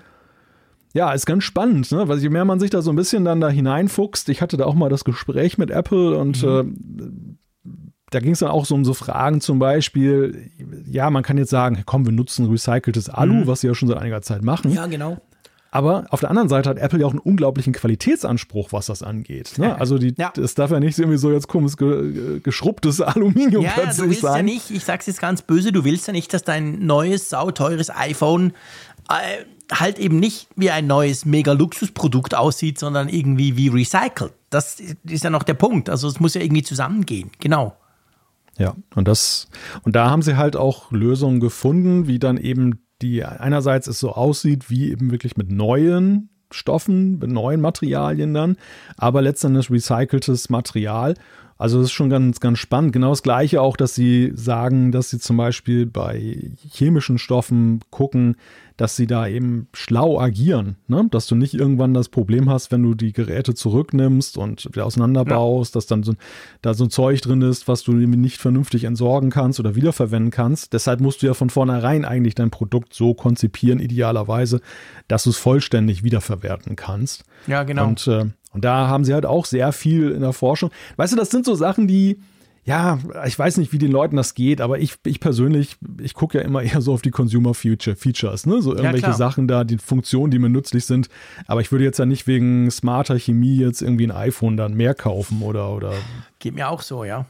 Ja, ist mal so ehrlich muss man sein. Ja, ne? Also ich, es, es, wird sicherlich Leute geben, denen das so wichtig ist, die das machen. Mhm. Aber ich glaube, ja, da sollten wir ehrlich zu uns selber sein, dass wir ja eben nicht so ticken und äh, in der überwiegenden Zahl. Ja. Und deshalb ist es eigentlich ganz, ganz interessant, dass sie trotzdem dieses Engagement da betreiben in dieser Intensität. Und das ist wieder so typisch Apple, finde ich, ne? dass so sich so in so eine Sache so hineinzusteigern, dass man wirklich perfekte Lösungen finden will teilweise. Ja, absolut. Ich meine, Apple ist halt, das sind Perfektionisten. Sie versuchen ja bei allem, was sie tun, irgendwie eine perfekte Lösung zu finden. Kann man darüber streiten, ob ihnen das überall gelingt, absolut. Aber letztendlich den Anspruch haben sie halt. Und jetzt versuchen sie halt diesen Anspruch, wobei man natürlich sagen muss, dass sie dort noch nicht sind. Das sagt aber auch Apple selber. Aber nichtsdestotrotz, ich glaube, wenn man so ein bisschen vergleicht auch, es ist jetzt nicht so, dass sie erst gestern angefangen haben mit diesen Initiativen, du erinnerst dich an diesen Recycle-Roboter und ganz viele andere Dinge, muss man schon sagen, also zum Beispiel in diesem wirklich ausführlichen, ich empfehle euch das, wir, wir hauen das alles in die Show Notes, schaut euch das mal an, da gibt es sehr, sehr interessante Seiten im, im Apple Newsroom, wo sie auch da mit Bildern und, und so ein bisschen erklären, was sie da überhaupt vorhaben. Da steht zum Beispiel auch, dass sie im 2022 etwa 20 Prozent aller in Apple-Produkten verwendeten Materialien aus recycelten oder erneuerbaren Quellen beziehen. Und das fand ich dann schon krass. Ich meine, aller Produkte. Ich meine, Apple verkauft hunderte Millionen iPhones und weiß nicht was alles an Mac und Co. Also da sind wir natürlich dann, da sind wir dann in einem Bereich, wo man, klar, man kann sagen, ja und die anderen 80 Prozent, aber auf der anderen Seite muss man sagen, das ist richtig viel. Also da passiert ja. natürlich extrem viel und wenn eben jemand wie Apple das macht, ich, ich merke oft, ich kriege oft auch, wenn ich so auf den sozialen Medien und so und im Empörungsnetzwerk Twitter sowieso, kriegt man dann oft so ein bisschen die Replik, ja, aber das ist doch alles dieses Greenwashing, heute sprechen alle drüber, wie sauber sie sind und so. Das mag bei vielen Dingen auch stimmen, Klar. aber ich finde, wenn so ganz ein großer wie Apple anfängt damit und auch zugibt, hey, wir sind noch far away, wir sind noch nicht dort, wo wir wollen, vielleicht erreichen wir es auch nie, aber wenn Apple zum Beispiel sagt, dass sie 20 Prozent von allen Produkten eben schon so weit haben, dann ist das natürlich massiv mehr, als wenn irgendein Startup hingeht und sagt, hey, wir haben 90 Prozent, aber die verkaufen nur 12 iPhones pro Jahr. Du musst, du musst halt einfach irgendwann mal damit anfangen. Und mhm. äh, das ist ja eben, und ich, ich sag mal, das spricht ja eher dafür, dass es auch ernst gemeint ist und nicht einfach aktionistisch, dass man eben gleichzeitig eben einen gewissen Standard und, und einen, einen Qualitätsgedanken auch eben erhalten will. Das heißt, man, man sucht jetzt wirklich nach guten Lösungen, die aber auch langfristig tragbar sind und jetzt nicht einfach nur gerade mal diese Prozentzahl nach oben ja. treiben, weil es halt cool aussieht in der Pressemitteilung. Also das, das, das sehe ich schon so. Und es ist ja eben so, dass natürlich ist das ein mehrdimensionales Thema. Natürlich ist es auch ein Stück weit Greenwashing und es ist gerade in unserer ja. Zeit, kommt es gerade bei den jüngeren Menschen extrem gut an. Das ist nicht von der Hand zu weisen, nee, dass das klar. da auch mit reinspielt. Aber ich glaube, es hat eben auch eine ökonomische Dimension. Es ist ja eben auch so, Rohstoffe werden teilweise knapp, gerade so seltene Sachen dann, die mhm. du in den Geräten immer mehr brauchst. Dadurch auch immer teurer dadurch immer teurer. Das heißt, am Ende macht Apple das nicht ganz uneigennützig, sondern es ist, es ist auch für sie super, dass sie natürlich dann eben Kosten sparen können. Und das, es hebt sich wieder ein bisschen auf damit, dass dann teilweise, wenn Geräte langlebiger werden, dass es dann eben auch so ist, okay, dann verkaufen sie vielleicht mal ein iPhone weniger. Aber ich denke mal, am Ende hält sich das irgendwo so die Balance und im besten Falle werden sie selber sogar noch ein bisschen Geld dabei sparen. Und das motiviert sie natürlich auch. Also das darf man auch nicht außer Acht lassen. Ja. Das ist jetzt nicht nur um den Planeten zu retten, sondern auch nee, um das Geldsäckel. Das finde ich aber auch okay, weil ich ehrlich ja, gesagt klar. diesen ökonomischen Ansatz natürlich für letztendlich auch motivierender finde, als wenn man sagt, hey, wir und wir sind doch die Besten überhaupt. Aber ja, es muss sich halt irgendwo, man muss versuchen, dass es, dass es eben auch passt und dass die Motivation eben auch lang genug bleibt, dass man das wirklich durchzieht. Und da hilft es, wenn du dann irgendwann merkst, und ich bin überzeugt, das wird natürlich überall so sein. Irgendwann wird, werden die Firmen merken oder merken müssen, hey, ähm, es kommt ja tatsächlich auch günstiger und, und wir haben tatsächlich auch ganz salopp gesagt monetäre Vorteile, wenn wir uns um dieses Thema kümmern. Ja, da, am Ende ist es doch so, das ist doch bei Menschen immer so, dass, dass äh, du musst irgendwelche Vorteile wirklich sehen und haben. Ja. Und das, äh, ich meine, du, du hast eine Photovoltaikanlage und sparst damit Geld bei deiner, bei deinen Stromkosten zum ja, Beispiel genau. jetzt. Vielleicht nicht im ersten Moment, aber es zahlt sich ja, auf, auf lange absolut. Sicht aus. Und genauso ist es ja auch so. Motivation. Ja, eben, klar. Und das ist ja auch okay. Und das ist genauso bei der Sache jetzt zum Beispiel, als auf LEDs umgestellt wurde. Du musst genau. weniger oft, du Stimmt. musst weniger oft diese durchgebrannten Glühbirnen wechseln. Das mhm. finde ich toll. Ich habe sowieso immer keinen Bock auf die Leiter zu steigen und ja, genau. Du hast mehr Möglichkeiten auszuwechseln. Und so weiter. Ja, genau. Genau. Ich spare auch noch ein bisschen Strom. Ja. Ne? Es ist da tatsächlich so, dass selbst ganze, das ganze Haus, wenn es beleuchtet ist, verbraucht so wenig Strom wie damals eben da, ja, im, im schlimmsten Fall so eine 100 Watt Birne. Ja, absolut. Und und das ist halt cool, ne? Und das, das, äh, dann, dann, sag mal, dann nimmst du eigentlich diese Vorteile mit und findest das irgendwie auch ganz schön, dass es nebenbei auch noch irgendwie nachhaltiger ist. Ja, absolut. Und das macht Apple und ich kaufe Apple auch ab, dass sie da sehr gewissenhaft vorgehen und dass sie das wirklich auch ernst meinen. Und natürlich müssen sie, vor allem auch gerade bei den Zulieferern, das ist natürlich eine krasse Herausforderung. Also sie müssen die ja ich sag's mal ganz salopp, auf Linie bringen, dass die das eben auch tun. Und ich glaube auch, dass Apple das tun will, dass Apple da auch die Marktmacht hat, sowas durchzuziehen. Und natürlich machen das andere auch. Das ist nicht so, Apple tut ja immer so, wie wenn sie die Einzigen wären, die irgendwie was Tolles ja, erfunden haben. Fair enough. Das machen andere auch, aber nichtsdestotrotz, das, ich finde, es lohnt sich da mal reinzugucken, weil man auch, finde ich, sehr viele Beispiele sieht, wo sie da dran sind und wie sie zum Beispiel gewisse Dinge gewichten, wie sie zum Beispiel definiert haben, wo wollen wir jetzt zuerst vorwärts gehen und welche Materialien wollen wir da zuerst haben, weil die am meisten genutzt werden in unseren Produkten. Also schaut euch das doch mal an, das wäre mein Aufruf. Schaut mal in den Show Notes und klickt euch diese Links mal an. Ich finde, da gibt es sehr interessante Informationen drin. Genau. Gut. Dann springen wir nach Indien, also wie jetzt nicht, aber Apple. ja. nicht unbedingt mein Number One Reiseland, aber ich war noch nie dort, also ich kann nicht mitreden, aber weit weg und sehr anders und sehr spannend, glaube ich. Aber Apple hat ja da jetzt einen Store eröffnet, aber ich glaube, das ist viel mehr als nur so eine Store-Eröffnung, oder? Ja, da ist gerade eine ganze Menge los. Also jetzt haben sie diese Woche den ersten Store in äh, Mumbai eröffnet mhm. und der zweite folgt sogleich wenige Tage später. Wenn ihr das jetzt hört, am Donnerstag, dann soll schon in Neu-Delhi gleich der zweite eröffnet werden. Und das hat man ja tatsächlich selten, dass Apple so stark, so schnell eben Stores eröffnet. Das ist aber nicht das Einzige, denn wir lesen ja auch sehr viel in letzter Zeit davon, dass eben Teile der Produktion des iPhones und anderer Geräte eben in andere Länder verlagert werden weil Apple unabhängiger werden möchte von China. Ja. Da spielt Indien auch eine sehr große Rolle. Naja, und um das Ganze so ein bisschen zu flankieren, ist dann jetzt Tim Cook gerade, ich möchte sagen, auf einer Charmoffensive unterwegs in Indien und äh, ja. besucht da alles Mögliche. Genau, also ich meine, Indien ist natürlich aus verschiedensten Gründen ein super spannender Markt. Auf der einen Seite hat er das Potenzial, ich sag mal, auf Arbeitnehmerseite China ablösen zu können, nicht von heute auf morgen, aber wir sprechen von 1,4 Milliarden Menschen. Gleichzeitig, und auch da ist es ähnlich wie China vor ein paar Jahrzehnten, ist es natürlich so, dass du mit diesen 1,4 Milliarden Menschen den größten Smartphone-Markt der Welt hast. Also sprich, du kannst natürlich dort auch deine Produkte verkaufen. Und eben, du hast es angetönt, die, die, ich sag mal, die geopolitischen Spannungen, die werden ja nicht kleiner. Das wird sich noch zuspitzen in Zukunft. Ich werfe da Taiwan ins, in, in den Ring quasi thematisch. Also Apple ist sich bewusst, hey, diese krasse Abhängigkeit von China, die muss verringert werden. Und das versuchen sie jetzt mit Indien. Sie versuchen es auch mit anderen Ländern. Wir haben auch schon drüber gesprochen. Vietnam, also Teile. Äh, Foxconn ist ja überall ein bisschen da in Asien. Ähm, versuchen sie das ein bisschen, diese, diese, dieses Gewicht von China wegzunehmen. Aber eben, Indien könnte da sehr spannend werden. Ist aber, glaube ich, auch schwierig, weil ja Indien, was so diese ganzen Produktionsgeschichten angeht, ziemlich abgeschottet war in den letzten Jahren. Also auch Indien selber hat einen großen Schritt gemacht und hat eben Dinge ermöglicht, die früher zum Beispiel gar nicht rein, rein ähm, wirtschaftsrechtlich wären die gar nicht möglich gewesen.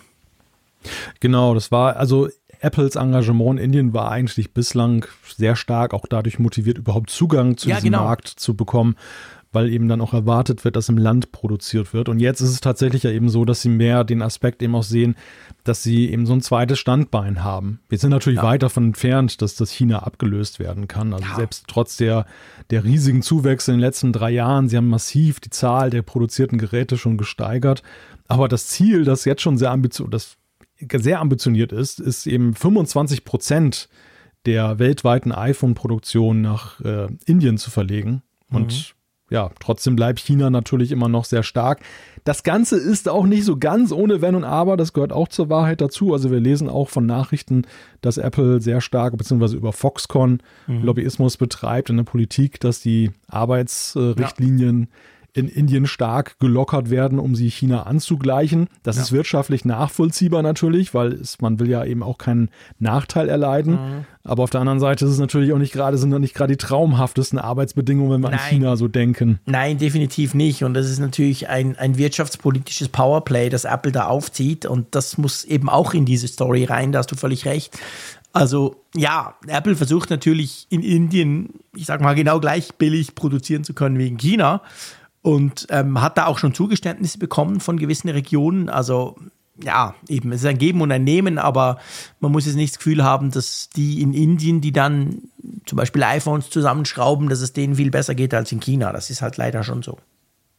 Ja, also keine reine Wohltäterschaft. Nein, nein, das man meldet zu formulieren. Güte, ist, nein, natürlich nicht. Ja. Ich meine, eben, Apple ist, das haben wir schon oft gesagt, Apple ist ja kein Wohltäterverein. Apple ist eine unglaublich profitable Firma und will unglaublich viel Geld verdienen. Das gelingt ihnen auch, aber da gehören eben solche Geschichten auch dazu, die natürlich unschön sind, muss man ganz klar sagen, die mir auch keine, die, die mir auch nicht passen. Aber ähm, ja, letztendlich Apple ist ein internationales Unternehmen und muss natürlich versuchen, seine, seine Abhängigkeit von China in diesen unsicheren Zeiten, die ja wahrscheinlich nicht unbedingt sicherer werden in den nächsten Jahren, wenn man guckt, wie da die USA und China zusammen miteinander umgehen, da muss natürlich Apple gucken, dass sie halt das verringern können. Und du hast es ja gesagt, sie werden das nicht ruckzuck einfach so, hey, wir gehen jetzt aus China raus, tschüss, und wir sind jetzt in Indien. Das dauert Jahrzehnte. Also ja, sie versuchen das zu, zu verringern, aber das wird auf absehbare Zeit, wird China noch der wichtigste Standort bleiben, was die Produktion der Geräte anbelangt. Ja, definitiv. Also bis wir dann mal designed in Cupertino und ähm, assembled in India sehen auf einem Gerät, ich glaube, das dauert dann noch eine Weile. Ja, das könnten gerade anfangs dann spannende Sammelgeräte werden. Mhm. Ja, ja, ja, stimmt, genau, definitiv, da hast du recht. Also gut, dann lass uns zum nächsten Thema kommen. Und zwar, es muss ja nicht immer ein neues iPhone sein. Meine Güte, das ist eine nachhaltige Ausgabe heute hier. Ja, wirklich, fällt mir auch gerade auf. Und, und gesellschaftskritisch und äh, ja, wir, haben mit Müll, wir haben mit Mülltonnen angefangen und jetzt sind wir im Recycling unterwegs. wir bleiben eigentlich beim Müll, oder? ja, genau. Ein echter Müllfunk. Ein Müllfunk, genau. Ja, nein, das ist ein, ist ein ganz interessantes Thema. Wir haben ja, wir sprechen ja auch schon seit geraumer Zeit darüber, eigentlich von iPhone zu iPhone, über die Frage, wann kaufen sich Leute eigentlich ein iPhone? Die mhm. Intervalle mhm. werden größer, aber eben auch vor allem die Preise steigen. Und ja. äh, deshalb ist es heute auch so, ich glaube, früher war es noch verbreiteter, dass so ein altes iPhone, wenn es nicht in der Familie weitergereicht wurde, auch schon mal in der Schublade gelandet ist und dann mhm. so, sozusagen als Backup, falls das andere mal schlapp macht ja. und äh, dann wird es vergessen und immer nach Jahren gräbt man es wieder aus und denkt, oh, so dick waren die iPhones damals. genau, so viel Plastik war früher. Und und das ist halt bei den hohen Preisen, da schauen die Leute schon so ein bisschen mehr drauf jetzt, dass sie eben vielleicht noch das alte versilbern, um den Neukaufpreis dann eben dann ein wenig zu refinanzieren. Und da ist eine ganze Menge los auf dem Gebrauchtmarkt, der wächst nämlich drastisch. Und das Interessante ist, diese Geschichte, die jetzt dann da Zahlen aus den USA ausgewertet haben, hat, ähm, ist, wir haben ja letztes Jahr das erste Mal den Marktanteil von über 50 Prozent bei Apple gesehen in den USA. Mhm. Und ähm, das hat viele Gründe. Junge Leute, die da eben sehr gerade in den USA sehr stark darauf abfahren und dann das Ecosystem natürlich, das da so greift. Aber es soll auch eine Rolle spielen, dass tatsächlich mehr Gebrauchtgeräte mhm. äh, also das iPhone auch attraktiv ist als Gebrauchtgerät, weil Apple es noch jahrelang mit Updates eben versieht. Ja. Ja, ich glaube, das ist ja etwas, das kann jeder selber rausfinden. Also schaut euch mal auf den gängigen Verkaufsplattformen um. Ist ja meistens kein Vergnügen, dort rum zu gucken, vor allem die Kommentare. Aber was man dort sofort feststellt, ist, dass ja iPhones, selbst wenn sie verhältnismäßig alt sind, im Vergleich zu, zur Android-Konkurrenz zum Beispiel, deutlich höhere Preise erzielen. Und das ist natürlich ein Punkt, wir haben es auch schon oft besprochen. Ich meine, Apple fünf, sechs, manchmal sogar sieben Jahre kriegst du Updates, kriegst du einerseits neue Versionen, andererseits zumindest gegen Ende der Lifecycle, kriegst du quasi noch Security-Updates, wenn mal irgendwas Übles rum ist. Und das macht halt so in der Art kein anderer Hersteller. Und dass das natürlich eigentlich die Langlebigkeit, aber letztendlich auch die Preise auf dem Gebrauchtmarkt hochtreibt, das finde ich ist eigentlich recht logisch. Und gleichzeitig, du hast es erwähnt, Apple, die iPhones wurden immer teurer. Seit dem iPhone 10 gab es einen riesigen Sprung aufwärts. Und da kann man sich natürlich fragen, hey, ich kriege ja noch jahrelang Updates, warum, warum muss ich ein neues kaufen? Ich kann ja auch ein zwei Jahre altes, gutes, gebrauchtes in, gutem, in guten Konditionen kaufen und ich weiß, hey, ich bin da noch jahrelang versorgt mit neuen Versionen und Features. Und das finde ich schon spannend. Also das, das hat Apple, finde ich, sehr, sehr clever gemacht. Ja, und gleichzeitig stellt sich einem natürlich die Frage im ersten Moment, wenn man das so sieht, hm, gebraucht ist das attraktiv, es gibt noch viele Generationen am Markt und so weiter. Ist das nicht eigentlich schlecht für Apple? Und das ist das Interessante an diesem Bericht ist auch, dass genau das wohl eben nicht der Fall ist, weil Apple sich ja das Services-Standbein aufbaut. Und jedes iPhone, das da draußen ist, ist ja eben auch ein potenzieller Zugang zu dieser großen Servicewelt mit Apple Music, Apple TV Plus, iCloud und, und, und. Ja. Was es da mittlerweile alles gibt. Das heißt, Apple verdient trotzdem, auch wenn es jetzt kein Neukauf ist, aber es ist auch gut, wenn der Marktanteil generell hoch ist mit Gebrauchtgeräten, denn umso mehr potenzielle Nutzer gibt es da draußen, die eben bei den Apple Services landen. Ja. Und das zeigt halt, ich meine, auch das ist ja kein Zufall, ist ja nicht so in Cupertino, dass man plötzlich, wow, hey, cool, das funktioniert ja. Das ist der Masterplan von Apple, den sie natürlich seit Jahren schon, schon verfolgen und der sich jetzt, in dem Bericht geht es um die USA, aber das wäre bei uns in der Schweiz zum Beispiel nicht anders. Wir haben ja auch einen fast ähnlich hohen Marktanteil an iPhones. Das zeigt sich, wie clever das ist. Also, dass dieser, diese Services-Sparte, Natürlich gewinnst du bei Neukunden, die dann noch on top, daneben, dass sie ein sauteures neues iPhone kaufen, holen sie sich dann halt noch ein Abo von XY oder nehmen mal ein Testabo und verlängern es dann. Aber eben, wie du sagst, also wenn ich mein iPhone weitergebe und ich gebe das jemandem, der vielleicht ein Android-Smartphone hat und dachte, ja, ich wollte schon lange mal ein iPhone, komm, ich kaufe das vom Frick ab, und dann, was macht er? Ja, wahrscheinlich bucht er sich einen Service dazu. Ich brauche iCloud, ich brauche ein bisschen Speicher und so weiter. Zack. Und schon hat Apple eigentlich auch an dem Gerät verdient, obwohl sich der jetzt kein neues Gerät gekauft hat. ist ja super clever, oder? Ja, das ist wieder so ein, das, ich meine, ich will nicht Apple beim Klee loben, aber das ist so, so, so ein typisches Apple Thema von Weitsicht. Ne? So ja, wie genau. damals, genau. als sie überall NFC schon eingebaut haben mhm. und als sie Apple Pay starteten, waren schon unglaublich viele ja. Geräte geeignet, um das zu nutzen und nehmen nicht nur das, ein, das, das aktuelle Spitzenmodell. Und so ist es auch bei der Sache. Man hat jahrelang immer gedacht, okay, warum sind sie eigentlich so Wohltäter in der Sache? Warum geben ja. sie den Leuten so lange Updates? Äh, reine Nettigkeit es wurde einem dann relativ schnell deutlich, nein, das ist schon insofern schlau, weil sie sich damit abheben von der Android-Konkurrenz von ja. vielen Geräten, ähm, dass die Leute einfach das kaufen und auch den höheren Preis in Kauf nehmen, weil sie sagen, dafür wird es auch länger mit Updates äh, versorgt. Genau. Also man rechnet sich da schön auf die Jahre. Ja, klar. Aber jetzt sehen wir eben mal eben auch, dass nein, es ist nicht nur das. Es, ist, es gibt noch so eine Idee, die sie da schon jetzt länger am Kopf hatten, dass sie einfach sagen, viele iPhones unters Volk zu bringen, ist halt so, ja, der Rockefeller-Effekt, ne? Ja, so, genau. Verschenke, verschenke die, die, die Öllampe, wir verkaufen das Öl. Ja, aber ist noch viel geiler als der Rockefeller-Effekt, weil Apple verschenkt ja nichts. Ja. Apple verkauft die Öllampe zuerst saumäßig teuer, im Wissen, genau. dass du sie dann weitergibst, jemand anderem, der sie ein bisschen günstiger von dir erwerben kann, aber dann ja. verkaufen sie uns beiden trotzdem noch das Öl. Also das ist noch viel besser, als das er damals gemacht hat vor 150 also, Jahren. Rock Rockefeller 2.0 Ja, genau, genau. Ja, das ist schon krass. Das ist wirklich, und ich meine, das ist halt Thema Ökosystem. Das ist halt das, was Apple ja nicht nur in sich kann, also weißt du, zwischen den Geräten, das ist ja das, was wir als Apple-Nutzer so schätzen, egal ob du eine Apple Watch hast, ein Mac hast, ein iPad, ein iPhone, es funktioniert halt unglaublich gut zusammen. Das fällt mir jeden Tag auf und ist der Grund, warum ich eigentlich in diesem Apple-Kosmos auch so glücklich bin.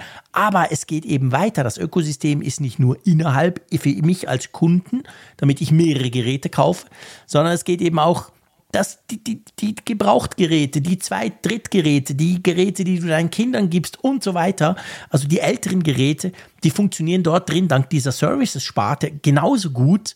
Und das ist halt letztendlich Business und Umsatz für Apple. Und ja, also zumindest in den USA scheint das aufzugehen und ich glaube, dass es bei uns eben genau ganz ähnlich funktioniert ja, man erwartet ja auch für die nächsten Jahre deutliche Steigerung ja. noch eben im Gebrauchtmarkt und das wird dann eben auch alles da auf dieses Konto einzahlen. Ja, ich frage mich ja immer so ein bisschen, wann und wie Apple eigentlich solche Masterstrategien entwickelt. Das, ja, sie, das stimmt, werden, das frage ich mich auch. Werden sie natürlich niemals preisgeben. Ähm, bestenfalls werden wir das aus irgendwelchen Biografien so Jahre, Jahrzehnte später mal irgendwie herauslesen, wie wir auch einiges über die Gründerzeit von Apple ja auch dann gelernt mhm. haben, ja eben später durch die Steve Jobs Biografie und weitere Bücher. Aber das, das ist, also das sind so Fragen, die mich immer umtreiben und die ich auch in diesen Büchern so liebe, wenn, ja. wenn die mal herauskommen.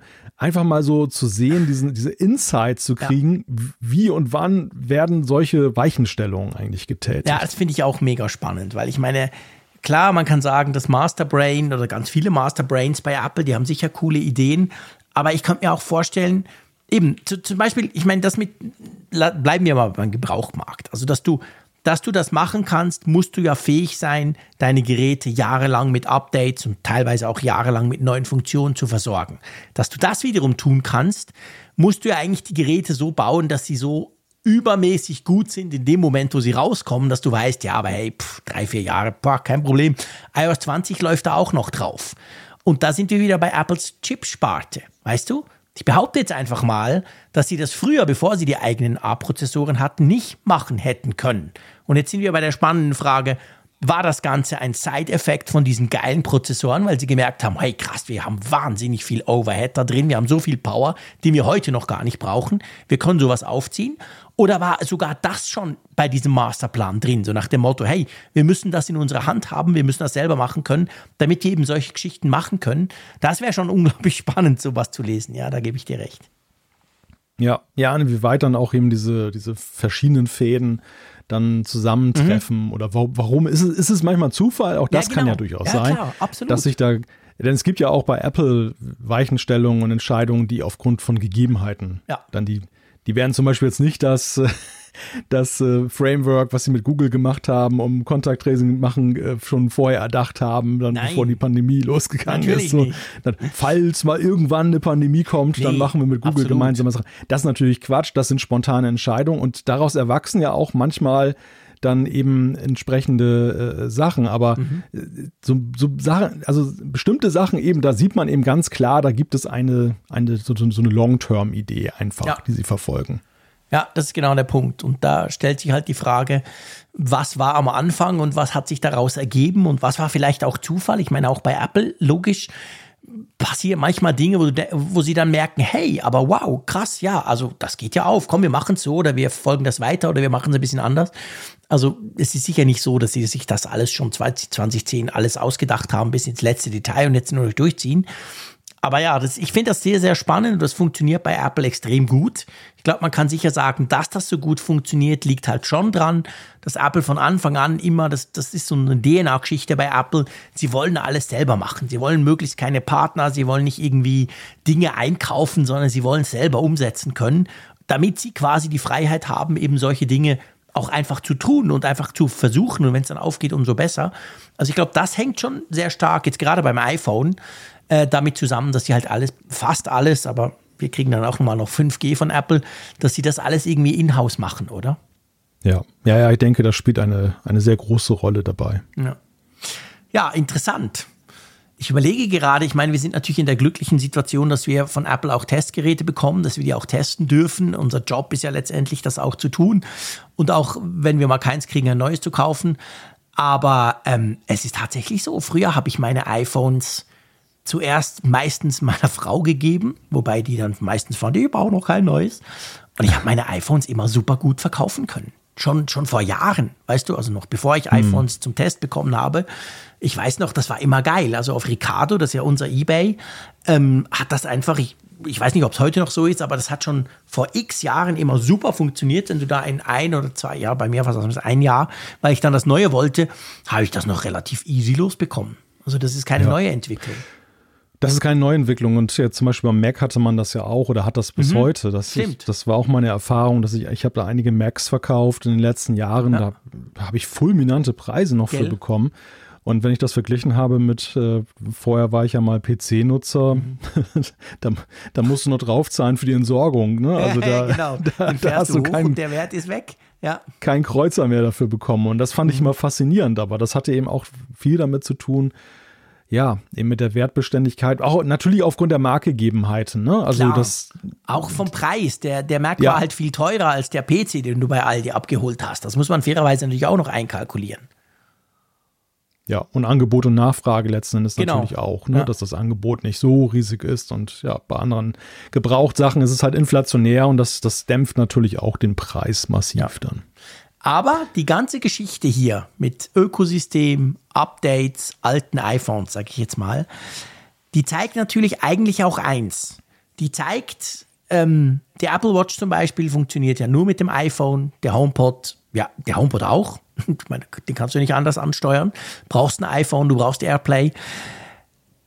Die, die Chance, ich sage es jetzt mal so, dass wir gewisse Dinge aus dem Apple-Kosmos irgendwann mal so weit geöffnet bekommen, dass du zum Beispiel auch als Android-Nutzer eine Apple Watch nutzen könntest, die sind doch eher klein, oder? Weil all diese, diese Gadgets ja auch dazu führen, dass du eben in diesem Wallet Garden drin bist, dass du eben gar nicht ausbrechen kannst, weil du zum Beispiel sagst, hey, dem Brick ist die Apple Watch so wichtig, dass er eigentlich gar kein Android-Telefon nutzen kann, solange das nicht geht. Und solche Features werden wir auch nicht kriegen, weil das würde ja diesen Plan eigentlich ähm, quasi zumindest teilweise dann verunmöglichen von Apple, oder? Ja, ja, sehe ich genauso. Also ich, da, da erwarte ich gar nichts in der Richtung. Apple hat null Interesse ja. daran, sich dahingehend zu öffnen. Wenn sie sich in der Vergangenheit geöffnet haben, dann war es ja meistens, wenn sie eben aus einer sehr sehr defensiven Position, aus genau. einer sehr kleinen Position ja. rauskam. Zum Beispiel, als sie eben damals das ganze iPod-Fach aufgemacht haben. Natürlich mussten sie eben dann eine Windows-Variante mhm. von iTunes vorhalten. Klar. Das, weil, weil sie sonst einfach gar keine Chance gehabt hätten. Also ja. da waren sie wirklich aus dieser absoluten Nische herausgekommen und haben gesagt, ja, da müssen wir halt jetzt auf, das auf Gleiche Masse bei gehen. Apple Music. Du konntest nicht ja. gegen Spotify kommen und quasi keine Android-App haben. Das musstest du bringen. Aber das haben sie auch nicht quasi freiwillig gemacht. Das war ähnlich, genau. Ja, und du siehst halt auch, eben genauso schnell sind sie dann aber auch wieder auf dem Rückzug, wenn sie dann eben sagen, jetzt brauchen wir es nicht mehr. Jetzt sind ja. wir in einer starken Position und dann gehen sie zurück. Also ich sag mal, das Einzige, was du bei der Apple Watch dann optimistisch erwarten kannst, und selbst das sehe ich noch nicht garantiert, ist dann halt, dass sie zumindest ohne ein iPhone, also für sich stehend, dann ja. einsetzbar und konfigurierbar ist, komplett. Also ja. dieses, diese, diese Abhängigkeit äh, vom iPhone komplett dann mal weggeht und sie ja sozusagen eine Kategorie höher geht. Im Sinne von, ja. ich bin ein wirklich ein autarkes Gerät. Apple-Gerät, ja. genau. Ja. Aber, aber das wäre schon eine Adlung der Apple Watch, die, die ich im Moment auch noch nicht sehe. Nee, ich auch nicht. Es ist zu praktisch, das Ganze zu verbinden. Das muss man ganz klar sagen, genau. Gut. dann lass uns mal zu einem, zu unserem letzten Thema kommen, bevor wir dann zu unseren ähm, Rubriken einsteigen. Und zwar geht es um Ransomware. Ransomware eine sehr, sehr mühsame Sache. Ich spreche da aus persönlicher Erfahrung, also nicht ich privat, aber mein Arbeitgeber wurde mal vor eineinhalb Jahren von einer Ransomware-Attacke heimgesucht. Ganz mühsam, alles verschlüsselt etc. Ähm, und jetzt gibt es da ähm, quasi eine Version für macOS. Ja, glücklicherweise ist es noch keine wirklich bösartige Variante im Echteinsatz, sondern man hat jetzt äh, in einem Archiv online eben eine Variante gefunden, die für PowerPC-Plattform und die aktuelle Hardware-Variante Apple Silicon optimiert ist. Eine Testversion sozusagen, die auch wohl ein bisschen ja, schnell zusammengeschustert wurde, mhm. so heißt es in einem Bericht. Aber es zeigt letzten Endes, dass da ja, dass eben diejenigen, die Ransomware entwickeln, da dran sind, dass sie es mhm. können. Ne? Und das ja. sind eigentlich so zwei wichtige Erkenntnisse. Ähm, ich meine, wir sind ja in der Mac-Welt oder in der Apple-Welt immer so ein bisschen manchmal in Wolkenkuckucksheim, dass wir denken, ja, diese Probleme von den PC-Nutzern ja. betreffen uns alle nicht. Ähm, da, also es sollte einem zumindest so eine leichte Warnung sein, passt auf, ähm, ja. In die Zukunft gerichtet, sollten wir das im Auge behalten. Ja, vor allem für alle die, die halt sagen, das geht ja auf dem Mac gar nicht. Weißt du, das hört man ja oft. Es hat natürlich gewisse, wie soll ich sagen, es hat gewisse Berechtigungen, während sehr, sehr viele, außer jetzt vielleicht im Business-Umfeld, aber selbst dort fällt mir auf, sehr, sehr viele bei Windows wie selbstverständlich mit Administratorenrechten arbeiten, weil viele Apps gar nicht funktionieren ohne. Ist das natürlich bei Mac vom Prinzip her, weil es auf Unix basiert, ein bisschen anders. Aber trotzdem, es gibt nicht, das ist nicht so, dass das der Mac dass das den Mac nicht auch treffen könnte. Und ich glaube, diese Version, die da im Moment rumgeistert, die ja auch eben viele Fehler hat und aus der Windows-Version quasi so ein bisschen Copy-Paste gemacht wurde. Aber die zeigt halt, hey, es wäre genauso möglich. Du kannst genauso auf dem Mac theoretisch so ein Ding, Ding einfangen. Und wenn du dumm genug bist und dort ein paar Mal klickst, dann ist dein Mac verschlüsselt. Also ich glaube, das Einzige, was tatsächlich jetzt in Bezug auf den Mac ähm, uns noch so ein bisschen schützt, ist halt tatsächlich der tiefe Marktanteil. Also wenn du halt maximalen Schaden anrichten willst, ja. dann ist es immer noch so, dass es sich eher lohnt, das bei Windows zu machen als bei einem Mac. Wobei auf der anderen Seite ist es ja eben so, dass diese Ransomware-Gangs hier, wie in dem Falle Lockbit, es ja teilweise eben auch auf äh, mit absehen, die Klar. sie dann da stehlen wollen Sehr und gezielt, mit, ja, mit, deren, mit deren Veröffentlichung sie drohen und äh, machen wir uns nichts vor, gerade Mac-Nutzer sind äh, wahrscheinlich überproportional diejenigen, die solche spannenden Daten auch haben, die solche Kriminellen haben möchten. Ne? Und also das, das oder könnte trotzdem genug Geld haben, sich einen Mac anzuschaffen und das per se schon interessant oder das. ist, klar. Ja, genau. Also insofern sind, sind auch trotz der Nische Mac-Nutzer, glaube ich, schon sehr attraktiv für solche Kriminellen. Ja, ja, das ist definitiv so. Also da muss man schon ein bisschen gucken. Wobei ich meine, wenn du in die Windows-Welt guckst, dann klar, jetzt können wir sofort sagen, ja, dann installiert doch Virenscanner auf dem Mac. Aber auch bei Windows ist es ja so, also der Mac hat einen eingebaut, Windows sowieso auch. Und es zeigt sich ja leider auch, diese Software, die funktioniert ja meistens so, dass sie das umgehen kann. Das ist ja oft der ja. Nutzer, der das wirklich quasi aktiv tut und je nach Rechten, die er hat, kann er mehr oder weniger Schaden anrichten. Also von dem her gesehen, da muss man halt einfach auf, als Mac-Nutzer genauso aufpassen wie als Windows-Nutzer, was man da klickt, was man sich da runterlädt, etc. Und weißt du, ich frage mich ja bei der ganzen Geschichte, wann dann die ersten solchen, vor allem jetzt Ransomware, wo es ja darum geht, dass deine Daten verschlüsselt werden und du dann zahlen musst, damit sie wieder entschlüsselt werden, ähm, wann sowas auf Smartphones kommt. Weil klar mhm. ist es im Moment noch so Business-Umfeld und eben, wenn du eine Firma erpressen willst, ist es logisch, dann musst du PCs oder vielleicht auch Macs angreifen. Aber rein von den Daten der Privatleute her musst du ja sagen, die meisten Leute haben ja alles auf ihrem Smartphone. Also das kann je nachdem, wenn du es clever machst, das ist ein bisschen schwieriger, fair enough, aber wenn du bei gewissen Leuten ihr Smartphone so quasi locken könntest, dann würdest du da auch massiven Schaden anrichten. Ja, auf jeden Fall. Wobei da, glaube ich, einfach die Sicherheitsarchitektur ja, eine so gute ist. Ja.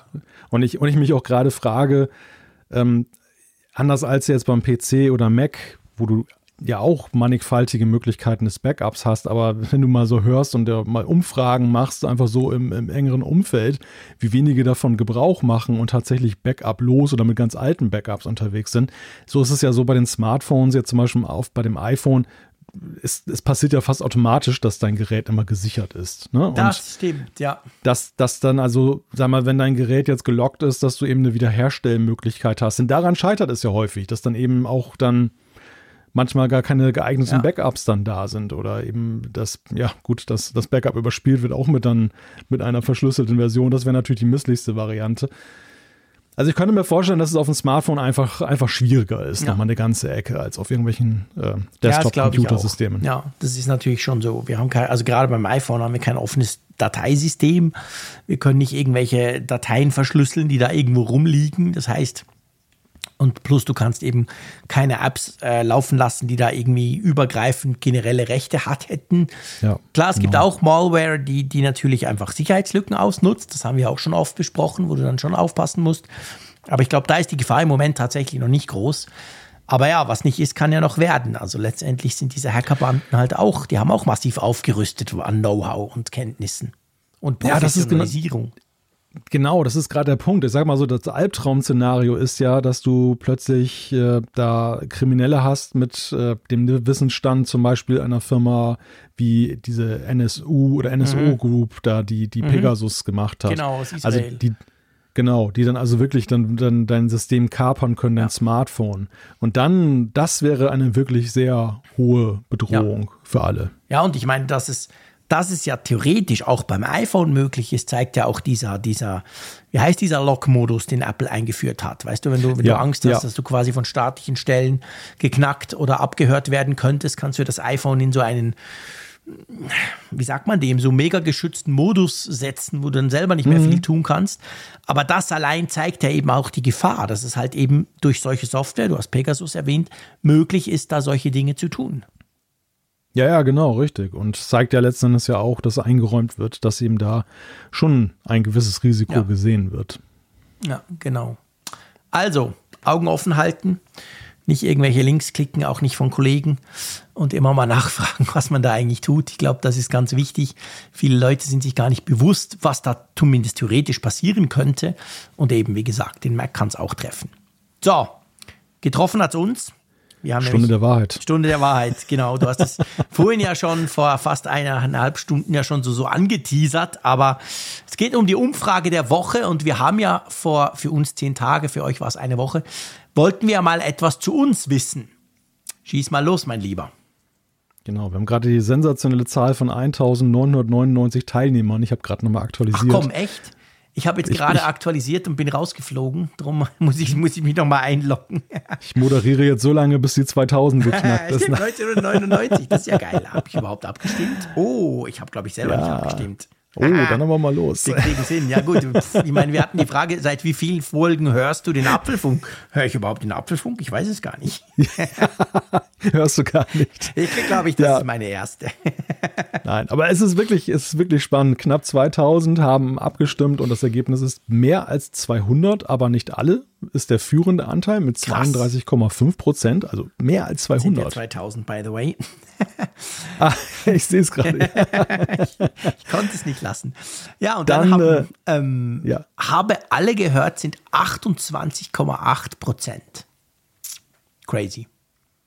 Ja, allerdings 20,1 Prozent haben 100, zwischen 101 und 200 Folgen gehört.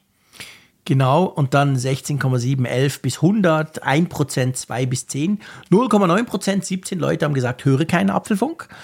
Und äh, fünf. Alle haben, mich, alle haben mich noch verlacht darüber. Ich habe es noch gesagt. ja, ich habe dich vor allem verlacht. Ich gebe es gerne zu. Nein, auf, auf, irgendwo in sozialen Medien wurde ich auch verlacht. Da hat auch einer gesagt, was soll denn diese, was soll denn diese Abstimmungsoption? Ja. ja, genau. Irgendeiner klickt immer, in dem Fall 17. Und das ist meine erste, haben fünf Leute noch geklickt, 0,3 Prozent. Ja, aber Ein herzliches schon, Willkommen. Herzlich willkommen, absolut. Welcome on board. Aber es ist verrückt. Ich meine, 60 Prozent haben entweder mehr als 200 oder sogar alle gehört. Ja, krass. Also krass. es ist, ja, ich finde, finde das Ihr ist äh, Hut ab. da draußen. das hält ja keiner aus. Wie geht denn das? Meine Güte. Ja, krass. Also wir haben schon, wir haben sehr, sehr viele. Ich meine, wenn du die 100 bis 200 nimmst, haben wir doch irgendwie 80 Prozent quasi so, so Stammhörer, oder? Ja, das ist natürlich schon ein enormer Vertrauensbeweis mhm. oder ja, weiß nicht, oder es ist, es ist schier und unbeschreiblich. Ist Verrücktheit oder was auch immer. Die finden alle den Unpublished-Button nicht oder den, den Entfolgen-Button im Podcast-Player. Nein, Quatsch. Ich meine, das ist wirklich großartig. Wir kriegen das ja auch mit. Wir kriegen das ja in den Zuschriften. Ja. Das war ja unsere Motivation, diese Frage zu stellen, weil, weil oft ja Leute schreiben, oh, ich höre euch seit so und so. Und wir dachten, okay, jetzt müssen wir das mal quasi so ein bisschen in Zahlen ausgedrückt, wollen wir das mal sehen. Und ja, das ist extrem beeindruckend und pff, ja, was, was sollen wir sagen? Wir können nur Danke sagen, oder? Ja, eben, danke. Ausrufezeichen. genau, ja, genau. Wir haben auch eine neue Frage. Wir haben eine neue Frage und diesmal geht es um die Dynamic Island mit der Frage, sollte die Dynamic Island künftig noch stärker genutzt werden? Wir geben also die Frage an euch weiter. Genau, und habt ihr die Möglichkeit zu sagen, das ist jetzt viel einfacher als letztes Mal. Ihr könnt sagen ja, nein oder weiß ich nicht oder pff, interessiert mich nicht. Äh, mal gucken, wie ihr da zur Dynamic Island steht. So, mein Lieber. Genau. Zeit für Feedback. die Zuschriften unserer Hörer. Genau, natürlich. ich, ich fange mal an mit dem Cord. Der ja. hat uns geschrieben. Obwohl ich eigentlich ausreichend HomePods in der Wohnung verteilt habe, würde ich sofort zwei weitere HomePods Mini kaufen, wenn ich die als Stereopaar zur standardmäßigen Audioausgabe am MacBook nutzen könnte. Ich verstehe nicht, warum das noch nicht geht. Es geht um die Audioausgabemöglichkeiten am MacBook. Mhm. Und ich habe mich gefragt ähm, bei dieser Zuschrift, also ich sag's mal so, das geht doch. Ich habe mich gefragt, warum geht denn das nicht? Ähm, ich habe ja, also ich habe zum Beispiel bei mir zwei große HomePods hier im Büro. Ich habe die als Stereo-Paar connected, dann erscheinen sie bei AirPlay ja als eines. Du siehst es ja auch, das Icon, das hat dann so zwei übereinander quasi. Und äh, ich kann das problemlos als, als Ausgabe-Device am MacBook nutzen. Oder meint Aber zwei er, große. Zwei, er schreibt ja zwei weitere HomePod Minis. Ja, Ja, und? Kannst du die HomePod Minis auch ja, äh, connecten klar. zum Stereopaar? Ja, sicher. So.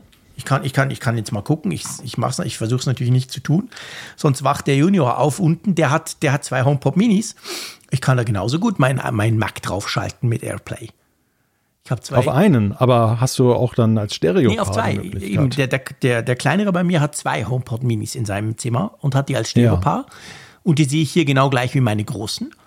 Und ich kann die genauso auswählen und dann kommt der Ton dort raus. Also ich habe mich gefragt, ob die Frage von Cord nicht eher war, weißt du, standardmäßig, also quasi, dass es dann immer auf dem ist.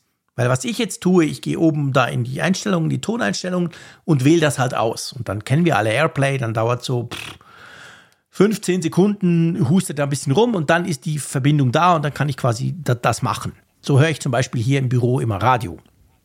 Ähm, wenn ich den Mac aber neu starte, ich bin nicht hundertprozentig sicher, aber ich bin relativ sicher, dass er dann eigentlich immer von dort weg, wegspringt. Also wenn ich ihn dann wieder komme, Mac wird hochgefahren, dann sind die nicht als Standard-Device. Vielleicht ging es in diese Richtung. Oder der Cord wusste das nicht, dass das geht. Das kann natürlich auch sein.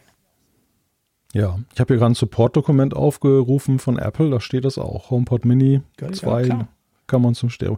Ja, ich, ich habe nur einen. Ich ja. wusste das jetzt nicht, ob das geht. Ich, mhm. ich, dachte bislang auch mal, das wäre den das wär, großen vorbehalten. Zu, zu, das wäre eigentlich natürlich Apple problemlos zuzutrauen, dass sie das nur bei den Großen ermöglichen. schöner USP ja, dann, dass man genau. sagt, hier gibt es nur bei den Großen. Nee, nee, ah, das man kann auch. kleine auch als Stereopaar machen, genau. Ja, Gott, dann musst du nochmal nachprüfen, beziehungsweise uns das nochmal genauer mhm. darlegen. Dann werden wir das hier nochmal aufgreifen. Ja, ganz genau. So, dann ich bringe mal ähm, ein Feedback und da geht es mir eigentlich mehr darum beim Feedback vom Alexander. Er hat uns eine extrem lange E-Mail geschrieben. War super spannend zu lesen, by the way. Aber es geht, es geht eigentlich um, um ein Phänomen, das ich einfach hier mal bringen will. Und dann gucken wir mal, unsere Community, ob das anderen schon aufgefallen ist. Weil ich habe sowas schon auf Social gelesen, aber noch nie davon gehört und selber auch noch nie nachvollziehen können. Zuerst schreibt er, und ich bringe das jetzt hier mal. Er sagt, ich finde euer persönliches Intro inklusive Wetter super. Ich habe für mich festgestellt, dass es einer der Dinge ist, die ich an eurem Podcast mag und diesem einen persönlichen menschlichen Touch geben. Bei ihm fällt das auf fruchtbaren Boden, weil er immer am Donnerstagabend ähm, hat einen Volkshochschulkurs und da auf dem Weg hin und zurück hört er das und das mag er, weil er sagt, dass im Kurs ja auch menschelt und dann bei uns am Anfang eben auch. Aber jetzt geht's ums Thema und zwar er sagt, er hat uns noch Bilder geschickt, das tut hier nichts zur Sache, aber er schreibt, er hat eigentlich den Punkt, dass das iPad von seiner Mutter, das ist ein iPad Pro 12,9 Zoll, dritte Generation, ähm, seinen Sohn mit Face ID erkennt. Und umgekehrt, also Sohn und Mutter, die sehen sich, also sein Sohn, also quasi die, die Oma, die sehen sich, gell, wir haben das Foto gesehen, also die sehen sich, ja, pff, ein bisschen ähnlich, aber jetzt nicht wirklich so, dass du denkst, ja, ist ja ein Person, eineinige Zwillinge oder so. Aber die können irgendwie einander mit Face ID das iPad entsperren, beide, obwohl nur einer hinterlegt ist. Und er hat uns das geschrieben quasi, dass er das merkwürdig findet und das nur beim iPad geht. Also der Sohn kann da nicht das iPhone XR seiner Mutter entsperren, aber beim iPad können es beide quasi machen. Und er wollte uns das, diese Kuriosität zukommen lassen. Und ich weiß nicht, wie es dir geht. Ich habe von so, solchen Geschichten schon auf, auf Twitter gelesen. Aber kann das wirklich sein? Weil es ein Riesenunterschied, die zwei Personen. Ja, also ich, ich vertraue jetzt einfach ja, mal ja. darauf, dass es so, dass es so ist. Und äh, es ist ja tatsächlich nicht zum ersten Mal, dass man, dass man das hört. Äh, vermutlich wird es da irgendwelche Messpunkte, Messverfahren geben, die dann zum Ergebnis haben, dass da eine Ähnlichkeit für den mhm. Computer da ist. Also sozusagen wie so ein, so ein digitaler Fingerabdruck, mhm. so ein Hash, der wahrscheinlich erstellt wird und, und der dann zum, wohl zum Ergebnis hat, äh, das ist die ein und selbe ja. Person, obwohl zwei Personen sind. Ja, schon spannend. Also ich könnte mir gut vorstellen, dass Apple-Ingenieure sehr interessiert wären an diesem Fall jetzt, um den ja, aufzuklären. Ich meine, klar, wie, man muss ja auch sagen, wir haben ja damals, als Face ID vorgestellt wurde, da, da ging es ja auch so um diese Wahrscheinlichkeit, dass quasi jemand anders das machen könnte. Und da haben sie doch, ich weiß da noch, beim iPhone 10 haben sie doch erzählt, ich weiß nicht, Fingerabdruck 1 zu 50.000, 100.000 oder, oder Millionen, ich weiß es nicht mehr genau. Und Face ID war irgendwie 30 Mal quasi weniger wahrscheinlich, dass Face ID denkt, jemand sei diese Person, obwohl es jemand anders ist. Aber das könnte natürlich sowas sein, dass genau in dem Fall, also sein Sohn kann von seiner Oma quasi das iPad entsperren, obwohl er nicht hinterlegt ist oder das nicht irgendwie gespeichert ist. Das könnte ja genau so ein Fall sein. Einer von diesen, keine Ahnung, eins zu einer Million oder was sie damals da gesagt haben. Wobei bei Kindern wäre ich mal vorsichtig, ob die nicht noch ein, ein alternatives Profil hinterlegt das wär, haben. Das ist mir auch noch in den Sinn gekommen. Und ihr müsst uns das nicht schreiben, wir bringen das hier, genau. Das könnte natürlich auch sein. Also je nachdem, ihr wisst ja, Kiddies sind clever. Vielleicht genau. hat er gedacht, hey komm, ich, ähm, ich tue mich da mal schnell mit Face ID beim iPad auch noch registrieren und dann wäre es natürlich logisch, dass es geht, klar. Ich gehe mal davon aus, das hätte uns der Alexander geschrieben, beziehungsweise dann wäre es ja keine ja. Story gewesen. Aber einfach, dass wir es noch der Sicherheit halber doch noch erwähnt haben. Genau. Ja, nee, Alexander klingt jetzt wirklich so von, von seinem Schreiben her, dass er sehr versiert ist und diese Eventualitäten wahrscheinlich ja. alle ausgeschlossen hat. Aber es sei dennoch erwähnt, ne? Weil ja, solche, solche scheinbaren Wunder gibt es in vielen ja, ja, das Familien. Ich auch schon gedacht. Ich mein Sohn ist schon ungleich crazy und dann merke ich, aha, okay, er hat mich einfach überlistet. Das ähm, könnte natürlich auch sein, absolut. Aber in dem Fall nicht. Und das ist spannend und einfach jetzt mal als Aufruf an euch da draußen, wenn euch das auch schon mal untergekommen ist, irgendwie, vielleicht ebenso in der Familie, dann schreibt uns das. Ich fände das noch ganz interessant. Gut. Magst du noch den Daniel? Der hat nämlich auch eine ganz konkrete Frage, die wir, glaube ich, beantworten können. Ja, Daniel schreibt, ich möchte gerne alle meine Fotos und Videos in die iCloud übertragen. Aktuell mache ich das über den Browser mit dem Punkt Hochladen in, in Fotos. Leider lassen sich hier keine Videos hochladen. Der Hinweis besagt nur JPEG möglich. Kennt ihr eine Möglichkeit, wie es möglich ist, Videos in iCloud Fotos hochzuladen? Ich muss sagen, dass ich glaube ich noch gar nie über den Browser was in iCloud Foto hochgeladen habe. Shame on me. Also von dem her, Daniel, habe ich was gelernt von dir, dass das natürlich in der Browser-Version von iCloud geht. Ähm, ja, äh, einfach gesagt von irgendeinem Apple-Gerät aus, oder? Genau. Ja, genau. Also, das, das ist ganz blöd, aber ich habe irgendwie, lass uns mal kommen, Butter bei die Fische, gucken wir mal die Statistik in den Fotos an. Ja, die, die, die, Frage, die Frage ist ja jetzt bei Daniel, warum geht er überhaupt diesen Weg? Genau. Also das, das würde wahrscheinlich die Antwort darauf geben, warum man nicht diesen einfachen Weg ja. nimmt. Denn das Einfachste wäre ja tatsächlich, wenn du einen Mac hast oder jetzt auch auf dem iPhone und iPad, ähm, da musst du dann letzten Endes das dann nur reinziehen oder importieren und dann geht es auch automatisch in die iCloud, dann wenn du natürlich entsprechend den, den Speicherplatz auch davor hältst. Genau, das ist genau die Frage. Also ja. warum machst du es via Browser? Dort geht es offensichtlich nicht. Das ist wahrscheinlich so eine Timeout-Geschichte, weil Videos halt groß sind und dann irgendwann der Browser da quasi die Verbindung verliert. Aber wenn du ein iPhone hast, ein iPad, ein Mac, egal was, und via iCloud darauf connectest, dann kannst du natürlich von der Foto-App, die dort dabei ist, kannst du eben, bei mir sind es 1000 Videos, die in der iCloud rumlümmeln, also das ist überhaupt kein Problem, das hochzuladen. Also das wäre mein Tipp oder mal überhaupt die Frage, warum machst du das nicht über ein Apple-Gerät? Wollen wir noch so als Rauschmeister den Yannick noch ja, klar, eben schnell unbedingt. reinnehmen, weil ich, ich finde es einfach so eine schöne Zuschrift jetzt auch mit Blick darauf, dass uns wahrscheinlich einige dann auch morgens hören. Yannick schreibt uns nämlich zum Thema, das hat, das hat ja viele beschäftigt, diese ganze Weckerdebatte, ne, mit einem Lichtwecker ja, ja, und genau. so. Und, und da hat er geschrieben, mit Interesse habe ich in einer der letzten Folgen euer Gespräch zum Thema Lichtwecker verfolgt. Außerdem nehme ich zur Kenntnis, dass ihr beide zwar gerne mit der Kurzbefehle-App spielt, aber euch so ein bisschen die Ideen fehlen, was man damit Produktives machen kann, sagt der Zwinkern. Hat er recht. Nun, er schreibt, ich habe beide Themen mal kombiniert und mir so einen Wecker per Kurzbefehl und Automation gebaut. Ich habe im Schlafzimmer eine smarte Lampe, die jetzt jeden Morgen zur entsprechenden Zeit Step by Step heller wird. Alles per Automation verbunden mit dem iOS-Wecker. De deaktiviere ich den iOS-Wecker, hört die Lampe mit dem Hellerwerden auf. Das ist auch mein Lifehack, um morgens aus dem Bett zu kommen. Desto länger ich den Wecker ignoriere, desto greller wird das Licht. Sehr geil, sehr geil, Janik. Ich finde das großartig und ich weiß schon, dass wir Zuschriften bekommen werden. Hey, kannst du diesen Kurzbefehl nicht teilen? Also du darfst uns den gerne ja. zustellen oder einen Link dazu. Dann würden wir das auch noch irgendwo bei uns auf apfelfunk.com oder so pushen, weil das fände ich spannend, oder? Ja, und wie weit das schon gegangen ist, also ob er dann so Fußballbeleuchtung, dann so Flutlicht hat oder ob er schon vorher die Nerven verliert, das weißt, wäre auch noch eine Geile, spannende das, Frage. Das Coole finde ich, ich habe mir das auch schon überlegt, ganz ehrlich. Ich dachte, hey, eigentlich, klar, wir haben letztes Mal darüber gesprochen, der Wecker ist nicht so teuer und ich habe ihn schon seit vielen Jahren, aber eigentlich könnte man ja das schon mit dem iPhone machen und eben, ich habe auch, ich habe tatsächlich auch im Schlafzimmer so U-Lampen, die können das ja theoretisch auch. Aber was ich hier in dem Fall von ihm wirklich clever finde, wo ich gar nicht auf die Idee gekommen wäre, dass er das mit dem normalen iOS-Wecker koppelt. Weißt du? Ich hätte irgend so eine Automation gebastelt und gesagt, die fängt dann halt am Morgen um der Zeit an, wenn ich aufstehen will und hätte das dann immer jedes Mal verändern müssen. Aber er hat das irgendwie mit dem Wecker connected und das finde ich geil. Ja, aber das zeigt letzten Endes auch die Voraussetzungen, die man haben muss, um die Kurzbefehle-App sinnvoll zu nutzen. Man muss schon wirklich ein bisschen pfiffig sein. Mhm. Ne? Also das ist so, was uns beiden da an der nicht. Stelle ja, genau. fehlt. Genau. Ich wäre aber nicht pfiffig genug. Wir sitzen mal ja. hilflos vor diesem Werkzeugkasten ja, genau. und denken dann, was Boah, könnte so man alles Auswahl damit machen? Und, und, ja. so, genau. Aber das finde ich jetzt eine echt coole Idee.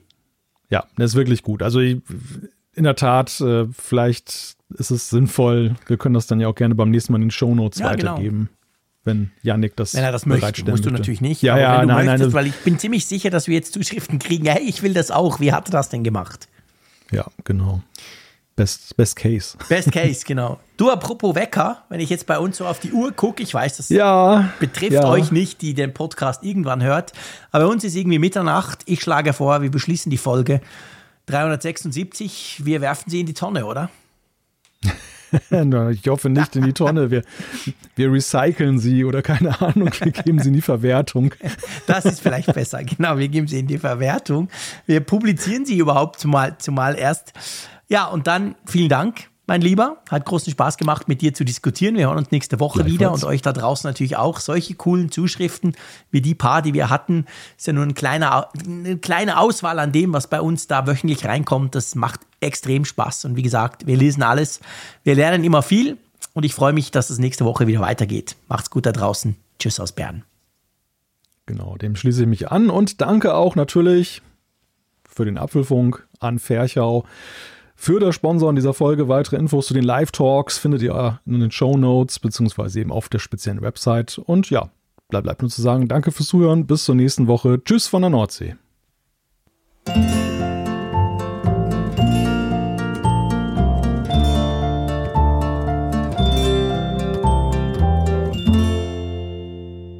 Immer auf Empfang mit Funkgerät, der App zum Apfelfunk. Lade dir jetzt Funkgerät für iOS und Android kostenlos im App Store und bei Google Play.